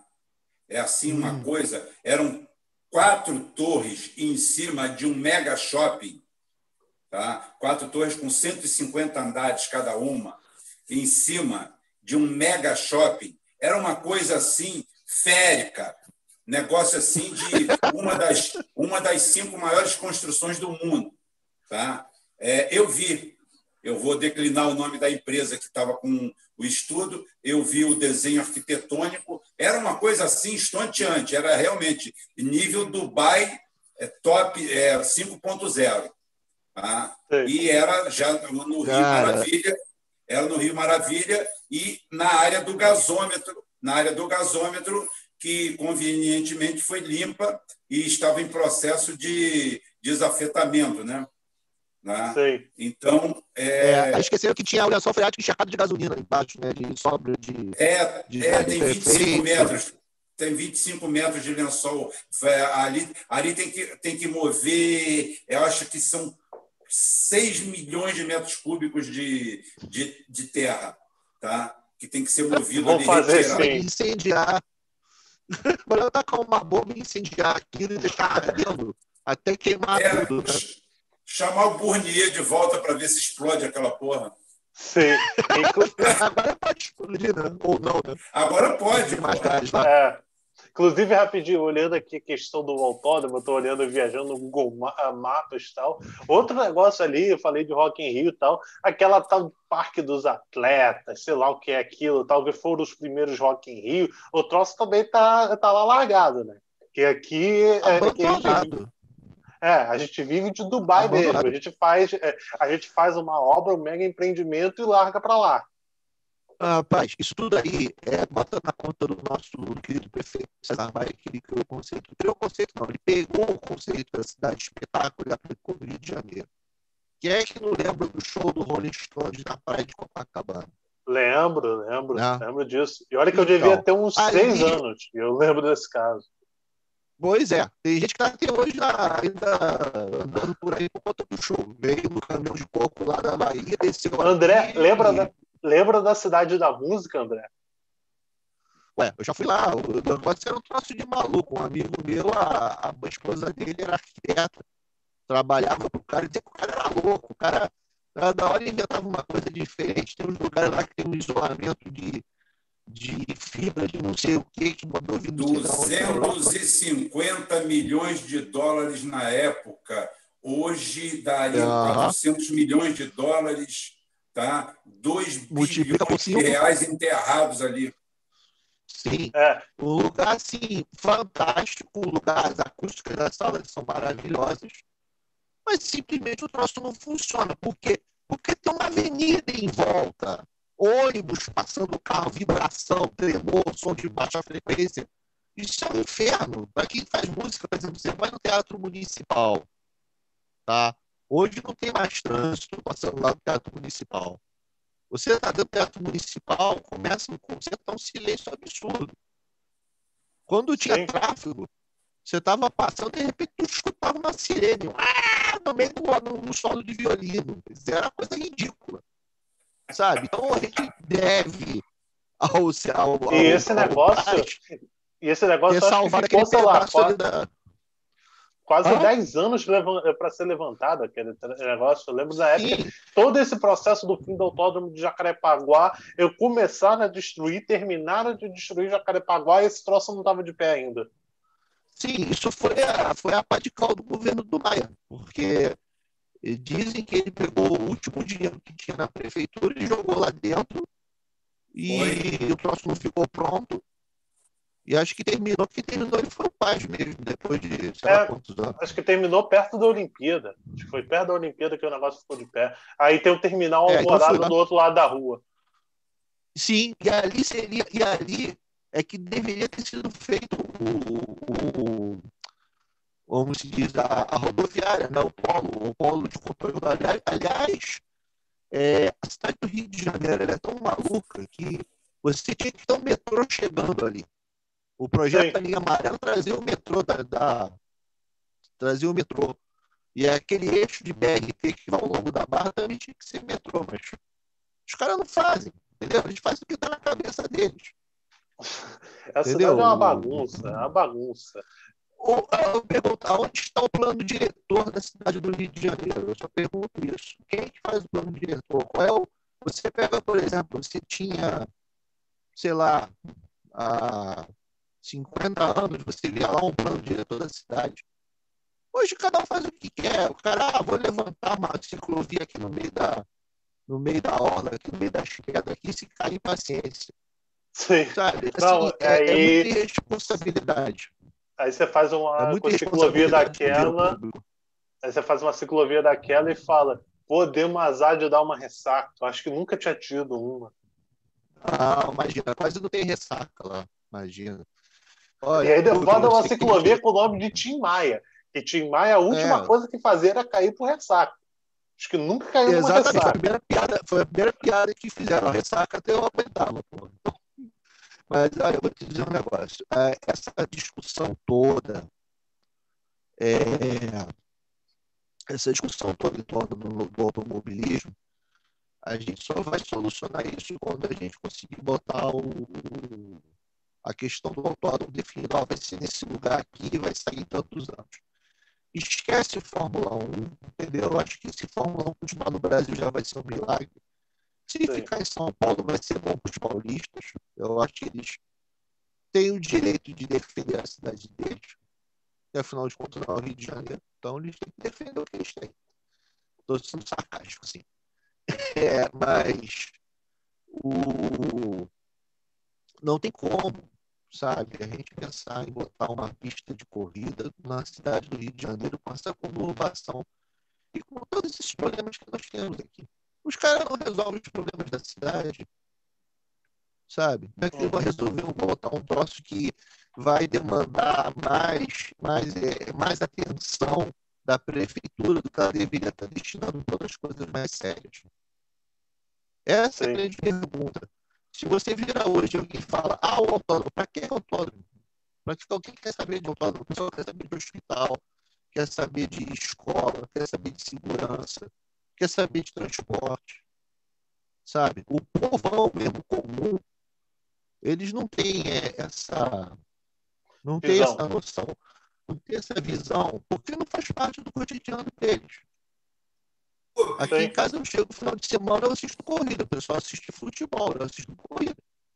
Eu vejo corrida lá de fora, vejo corrida aqui no turismo nacional, endurance, estoque que teve hoje. Mas assim, tem gente que nem sabe. Tem gente que e fala, ah, mas o autódromo não está lá. Quer dizer, as pessoas são alienadas. São muito alienadas. Temos um, um povo muito alienado. Não é maldade, não. É simplesmente ele é alienado, ele está lutando para sobreviver todo dia. Então ele não está prestando atenção nessas coisas que estão à volta dele. Sabe? Sim. Pai, você está falando essa, alguma essa coisa? Questão. Olha só, deixa eu só falar para você, para André, para Felipe. Olha só, eu tenho que sair porque eu tenho que fazer um relatório aqui. Tá? Eu acho que vamos encerrar. Eu te, eu te torno... vamos... Não, eu te, não vamos, vamos encerrar. Já estamos aqui há três horas e tal. Acho que você não precisa ficar desgastante já. Trabalho. Mas eu te, eu, eu. Eu te tornei um anfitrião. Você fecha. Sei, beleza. Ah. Vamos, nos, vamos nos despedir aqui, tio. Vamos nos despedir aqui só mesmo, porque acho que todo mundo tem que trabalhar amanhã. Já são quase. Eh, já estamos mais de três horas aqui. Acho que foi legal esse papo. Acho que dá para ter uma continuação depois. Acho que. É, é, aliás, esse papo que a gente começou agora de, urban, de urbanismo do Rio de Janeiro, hein, pai? Se você tiver alguém no grupo que é arquiteto, alguma coisa assim, eu acho que é legal da gente trazer alguém para discutir o urbanismo no Rio de Janeiro. Que eu acho que é um debate muito amplo. Não, é porque, olha só, eu fiz um debate a semana passada com, algum, com algumas pessoas que eram candidatas aqui no Rio de Janeiro, inclusive o Wanderson, que é candidato a prefeito em, em Nova Friburgo. Tá? Ele é deputado estadual. Tá? Então, eu abri o debate exatamente para isso aí, para abrir a mente das pessoas, para as pessoas terem uma visão mais ampla e parar com esse maniqueísmo é, esquerda, direita, esquerda, direita, isso é quartel marchando. Vamos parar com isso, porque, porra, os nossos problemas são estruturais, são sérios e devem ser resolvidos por pessoas sérias. Não adianta um político de esquerda bandido, nem um político de direita bandido. Nós estamos precisando de gestores, de gente de qualidade de, de gente que meta a mão e mude alguma coisa, porque eu já estou cansado desse negócio. Essa dicotomia esquerda-direita, essa dicotomia, esse fla-flu que virou as coisas, eu acho que é o seguinte: o que a gente tem que fazer é isso aqui. É, não é só botar o dedo na ferida e falar os erros, é falar os erros tá? e mostrar as saídas. E mostrar aonde há alternativa. Como foi falado aqui, ninguém é contra autódromo, é contra a derrubada da floresta. Ninguém é contra que se faça autódromo do lado. Ótimo. Então é o seguinte: não teve ninguém xiita aqui, não teve nenhum idiota, não teve nenhum fundamentalista. Tá? Foi todo mundo super. O outro falou que é amigo do Bolsonaro, que votou no Bolsonaro. Parabéns, respeito a opinião dele, ele tem todo o direito de defender a posição política dele. Tá? Porque aqui não falou nenhuma besteira por isso. Não falou nenhuma besteira, não. inclusive também, inclusive também falou, ainda falou, foi até mais profundo, né? falou que o pai dele é desembargador e ele não acredita no judiciário brasileiro. Então, não é só eu que meu pai não era desembargador, que também acredito muito pouco. Tá? Então, é, realmente, o, o que, que acontece? Ninguém aqui é, veio aqui com, com, nenhum fanatismo. Os que vieram com fanatismo aqui na live, eu cortei a cabeça dele. Eu, ó, para, para de conversa tola e idiota. E não vem com esse papo aqui dizer que automobilismo é coisa burguesa, é isso, aquilo, não, porque a estrutura do mundo é essa daqui. Não gostou, vai para o meio da floresta amazônica viver com os índios. Abre uma vila ancestral você não quer pagar imposto, não quer viver no meio de político, o negócio, bicho, procura seu caminho. Que você também não querer é pagar é, imposto, achar que é, é, é, ser ANCAP, como eles chamam, tá? o anarcocapitalista, depois de você ter uma estrada asfaltada, ter luz na sua rua, você ter toda a estrutura, é muito fácil você falar isso no oitavo andar do apartamento pago pelo seu pai, tá? E você ter vivido durante toda a sua vida dentro de uma estrutura paga, mal ou bem, com os impostos de alguém. Mal feito ou bem feito, foi feito com uhum. imposto. Teve ladrão? Teve. Teve roubo, mas foi feito. Então não adianta única exclusivamente você agora vir dizer que é anarcocapitalista. Você é um bunda mole, você é um bosta. Você não tem proposta, você não sabe como funciona o mundo e vem falar merda. Então, isso serve para o cara da esquerda, serve para o cara da direita. Os idiotas do mundo unívocos e vão todos para o inferno junto. Pelo amor de Deus, deixa o planeta para a gente. Ah. Justo. Então, pô, perfeito, é, perfeito. Sensacional. É o Felipe ainda está aí para se despedir? Felipe ainda está aí?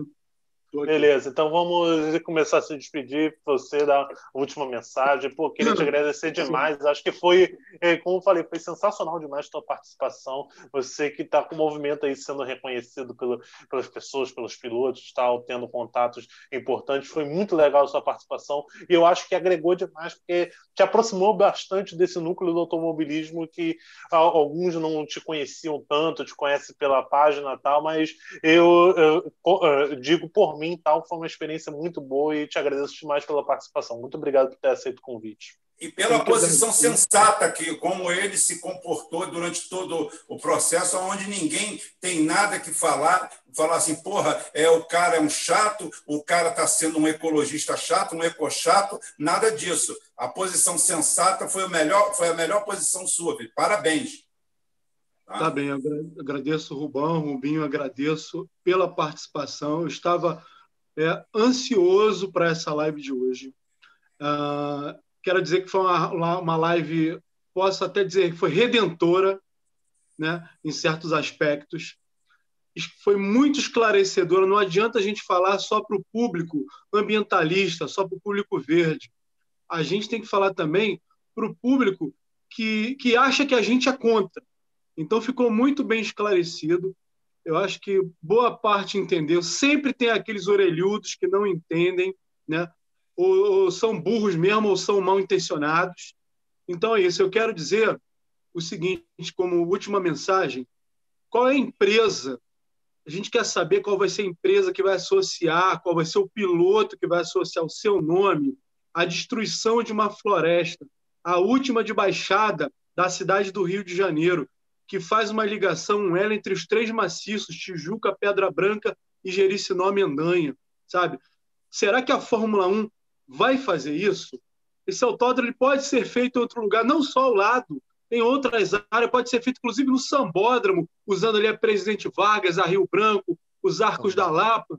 Não é um, um lugar tombado, pode ser usado no centro do Rio de Janeiro também, por que não? Né? Fica aí uma, uma outra opção. Eu quero dizer o seguinte: que eu corro risco de vida. Já fui informado Sim. que a minha fila de inimigos está enorme. Como governo, foi dito para mim isso. Governador virou meu inimigo, prefeito, vereadores, deputados federais, estaduais, senadores, uma parte do empresariado, a fila de inimigo minha está tá, tá enorme. Quem me disse isso? O empreendedor me disse isso pessoalmente. Inclusive, tenho como inimigo o presidente da República. Isso é ótimo. Isso mostra que eu estou indo pelo caminho certo, que o movimento SOS Floresta do Camboatá está traçando o lugar certo, que nós estamos do lado certo. Nós não somos um bando de loucos, não podem achar isso. Mas é o seguinte: a gente tem gente do nosso lado, junto no nosso corpo, pode-se dizer assim, porque não somos uma instituição, somos um movimento é, socioambiental que veio da periferia. É, temos gente renomada no Jardim Botânico, engenheiros florestais, arquitetos. Inclusive, para essa live que vocês sugeriram aí, gostaria de, de, sugerir o nome do arquiteto da Prefeitura do Rio de Janeiro, aposentado recentemente, Roberto Rocha. Ele pode falar bastante sobre essa causa. Eu não sei se ele vai ter condição de falar, está passando por uns probleminhas pessoais, mas fica aí a nossa, é, a nossa sugestão. E fique também aí que vocês possam ouvir o Beto Mesquita, o Rogério Rouco, possam ouvir o professor Haroldo Lima, todas as pessoas do nosso movimento, tá bom? Muito obrigado pelo espaço, fiquei muito feliz e a luta continua, companheiros. Sim, muito obrigado pela participação. André, pô, eu te conheci nesse movimento tal, acho que foi o primeiro movimento que eu participei, assim, na época, 14 anos, eu, eu, me interessei pelo movimento de manutenção do autódromo de Jacarepaguá, tal, te conheci nessa época, participei uhum. é, ali da, dos fóruns virtuais na época, assinando petição, coisas assim tal. E o trabalho que você fez foi muito bom. Tipo assim, eu, de vez em quando eu leio alguns comentários dos paulistas, tal, de gente que fala um bando de besteira, dizendo vocês do Rio perderam o autódromo, a culpa não é nossa. Mas eu não, eu, eu, não sinto que eu tenho culpa nisso. E eu acho que você com certeza também não sente. Eu acho que é, é, que negócio é, que nem, é, sei lá, algum parente seu que foi ao CTI e tal e acabou falecendo, mas você sabe que você lutou até o fim. Eu acho que me conforta, eu acho que te conforta também saber que até o fim a gente lutou e o que dava para fazer, a gente deu para fazer. Se o autódromo morreu, não é culpa nossa. Eu acho que não é culpa sua, não é culpa minha. Enfim, te é, já agradeço demais pela participação. Obrigado mesmo. Cara, eu só posso dizer o seguinte: nós passamos um. Os que o Felipe está passando, eu passei não chegou a ponto de ameaça de vida, mas eu senti que havia um, uma ameaça contra a minha pessoa e contra o Caparelli, contra todos os pilotos que estavam fazendo aquele movimento. E aconteceram coisas na minha vida que eu acho que eu fiquei meio que marcado. Tá? Não vou dizer para você que hoje eu vivo o melhor do mundo, mas eu vi que o Felipe está passando para um grau muito maior, os interesses são muito mais poderosos. E eu só posso dizer para ele, ele ter força. Eu sei que ele tem, tá? O que eu posso fazer hoje é fazer a propagar a mensagem dele, que eu faço celebrar no Face. Apesar de eu ter um monte de gente no automobilismo comigo, me seguindo no Face, né? no, no Insta não, que o Instagram, meu Instagram é morto, só existe para ver as coisas dos outros, eu não uso ele muito não. Eu sou velho, eu uso, eu uso o Face. Mas eu lembro uma vez que eu fui a São Paulo, fui no Autódromo de Interlagos, foi, acho que foi 2016. Eu estive lá em Interlagos. E eu fui com um amigo meu lá, e os caras da imprensa de lá me viram lá e ficaram, cara, o que tá fazendo aqui? Não sei o que. Eu falei, acabaram com o meu autódromo e vim pra cá. Aí eles estavam naquela briga. Pô, tinha que ter um cara como você aqui para defender Interlagos, eu quero acabar com Interlagos e tal.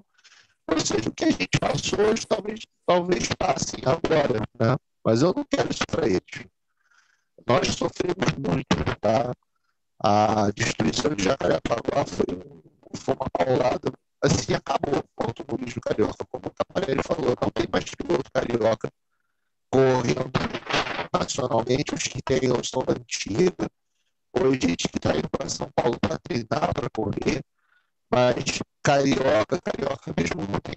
Tá? E, o último piloto de base que viu surgir O último piloto de base que eu vi surgir aqui no Rio foi o Nicolas Costa, que inclusive eu tenho um contato até com ele e tal, que ele correu, foi, foi campeão de Fórmula Futuro na época do Felipe Massa, ele chegou a pilotar Sim. um ano na academia da Ferrari. Foi o último piloto que eu vi surgir do Rio de Janeiro que correu com a categoria internacional, foi o Nicolas.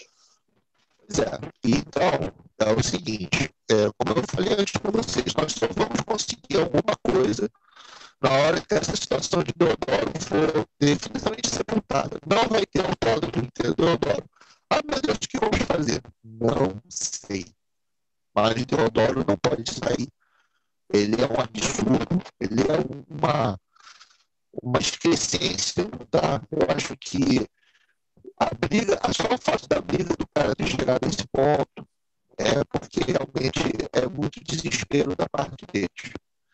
Foi da mesma forma que aconteceu conosco. Nós tivemos na primeira instância, paramos as obras, mandaram um monte de recadinho desaforado para a gente, e aí o juiz falou: vocês vão perder.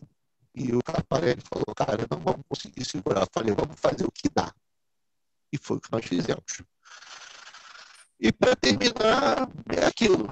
Eu sou, hoje eu sou mais um observador da história, claro. Tenho minha opinião como o próprio pai, o Rubens, é uma pessoa sensata. Eu também não acredito muito. Eu lembro que teve uma época que o Freixo foi lá, foi o único, foi o único político que quis nos ouvir, né? Eu acabei fazendo campanha para ele. Mas não quer dizer que eu seja de esquerda, eu sou progressista. Eu acredito que o governo trabalha para o povo. O governo que não trabalha para o povo não é governo.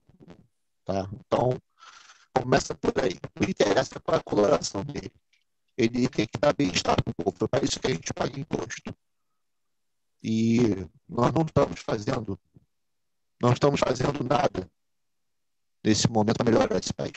Sabe? Então, assim, é uma fase, vai passar, estamos vivendo essa, essa situação toda. Eu trabalho dentro de hospital, sou técnico de equipamento hospitalar, ou seja, eu estou na linha de frente desde o primeiro dia. Não faltei um dia de trabalho. Meus colegas todos pegaram Covid, eu não peguei não sei porquê. E tem sido difícil. E eu me refugio no automobilismo para esquecer um pouco a, é, tudo que eu vejo dentro do hospital. E não está fácil. Imagina. Então, assim, temos que lutar. A luta é diária. A luta é. é sabe? Não, não, existe, não existe almoço grátis. Nós temos que trabalhar, temos que fazer o nosso o, a luta do, do Camboatá vai ser, vai ser igual a nossa luta, mas eles vão ser vitoriosos. Porque eles estão tendo um alcance muito maior do que a gente teve. E é isso que vai pesar no fim das contas. Eles não vão, não vão cair. Eles não vão cair, tá? É isso. Gente, obrigado pela oportunidade. Rubão, Rubinho. A gente vai se falar outras vezes aí, se vocês quiserem me chamar para outra live aí. Mas vamos financiar. Vamos financiar um ah. novo microfone aí para você tal. Vamos financiar telefone. Esse telefone foi da empresa. Eles me deram porque eu morreu no início do ano. Eles falaram do WhatsApp aqui, mas tá dando telefone corporativo aqui, tô deles. Vocês querem me achar no hospital, eu tô nessa aqui. Eu tô ah. entendendo, mas deve ser alguma coisa de é, configuração de áudio. Eu vou fazer os testes depois com esse negócio aqui que eu faço. Mas, tá gente, muito obrigado pela oportunidade. Nada, pô. Foi bom que eu ainda lembro do, do maluco do autódromo ainda. O cabelo tá quase igual na época. Tava cabeludão. eu tô, tô, tô fugindo do barbeiro. Só vou matar meus barbeirinhos, tudo velhinho. Valeu mesmo, gente. Obrigado. Valeu. Tá, vou, vou fazer a mensagem final. Eu queria eh, trazer esse tema porque vira e mexe está se repercutindo tal. Na época, quando eu, eu sugeri meu pai esse tema duas semanas atrás, estava até mais em alta tal, mas a gente teve problema para poder marcar. É, desconexão daqui, dali. Eu falei com o Buriti uma semana, acabou que o eh, Buriti não conseguiu. Falei com o Caparelli uma semana, o Caparelli não conseguiu tal. Mas aí a gente fechou tal, viemos aqui falar. Eu acho que para mim, como eu falei, é muito importante tal. Foi uma parte marcante marcante na minha vida essa luta pela é, manutenção do autônomo de Jacarepaguá, que eu acho que foi um crime ter se acabado com um monumento desse, um lugar de tanta história e tal.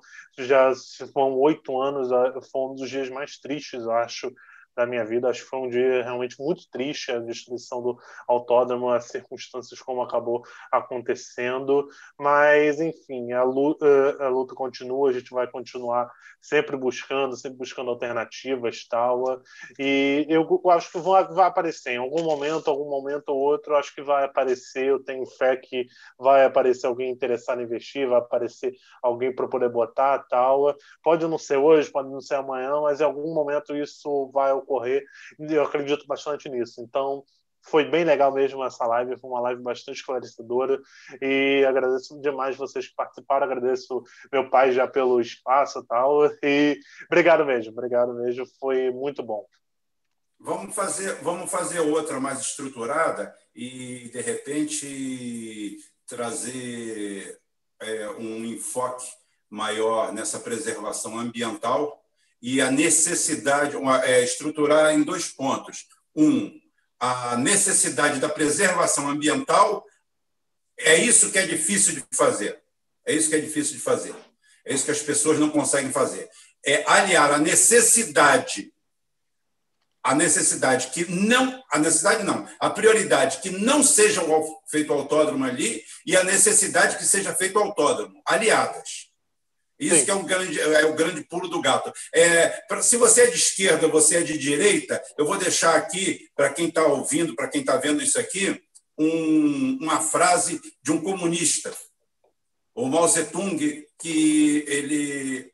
É, acho que foi o Mao Zedong, se não me engano, mas foi de lá. É, não sei se foi Mao Zedong ou se foi o, o sucessor dele, Deng Xiaoping, que falou o seguinte: não importa a cor do gato, o importante é que ele pegue o rato. Né? Então, a gente não está muito preocupado com a cor do gato, não. Nós estamos passando por uma fase que a gente está precisando se livrar dos ratos. Então, importante não é a cor do gato. Tá? E você fecha aí, filho. Fecha aí, porque eu passei você para anfitrião. Você encerra a live aí. Show. Tá bom? Beleza, vou encerrar aqui. Valeu. Obrigado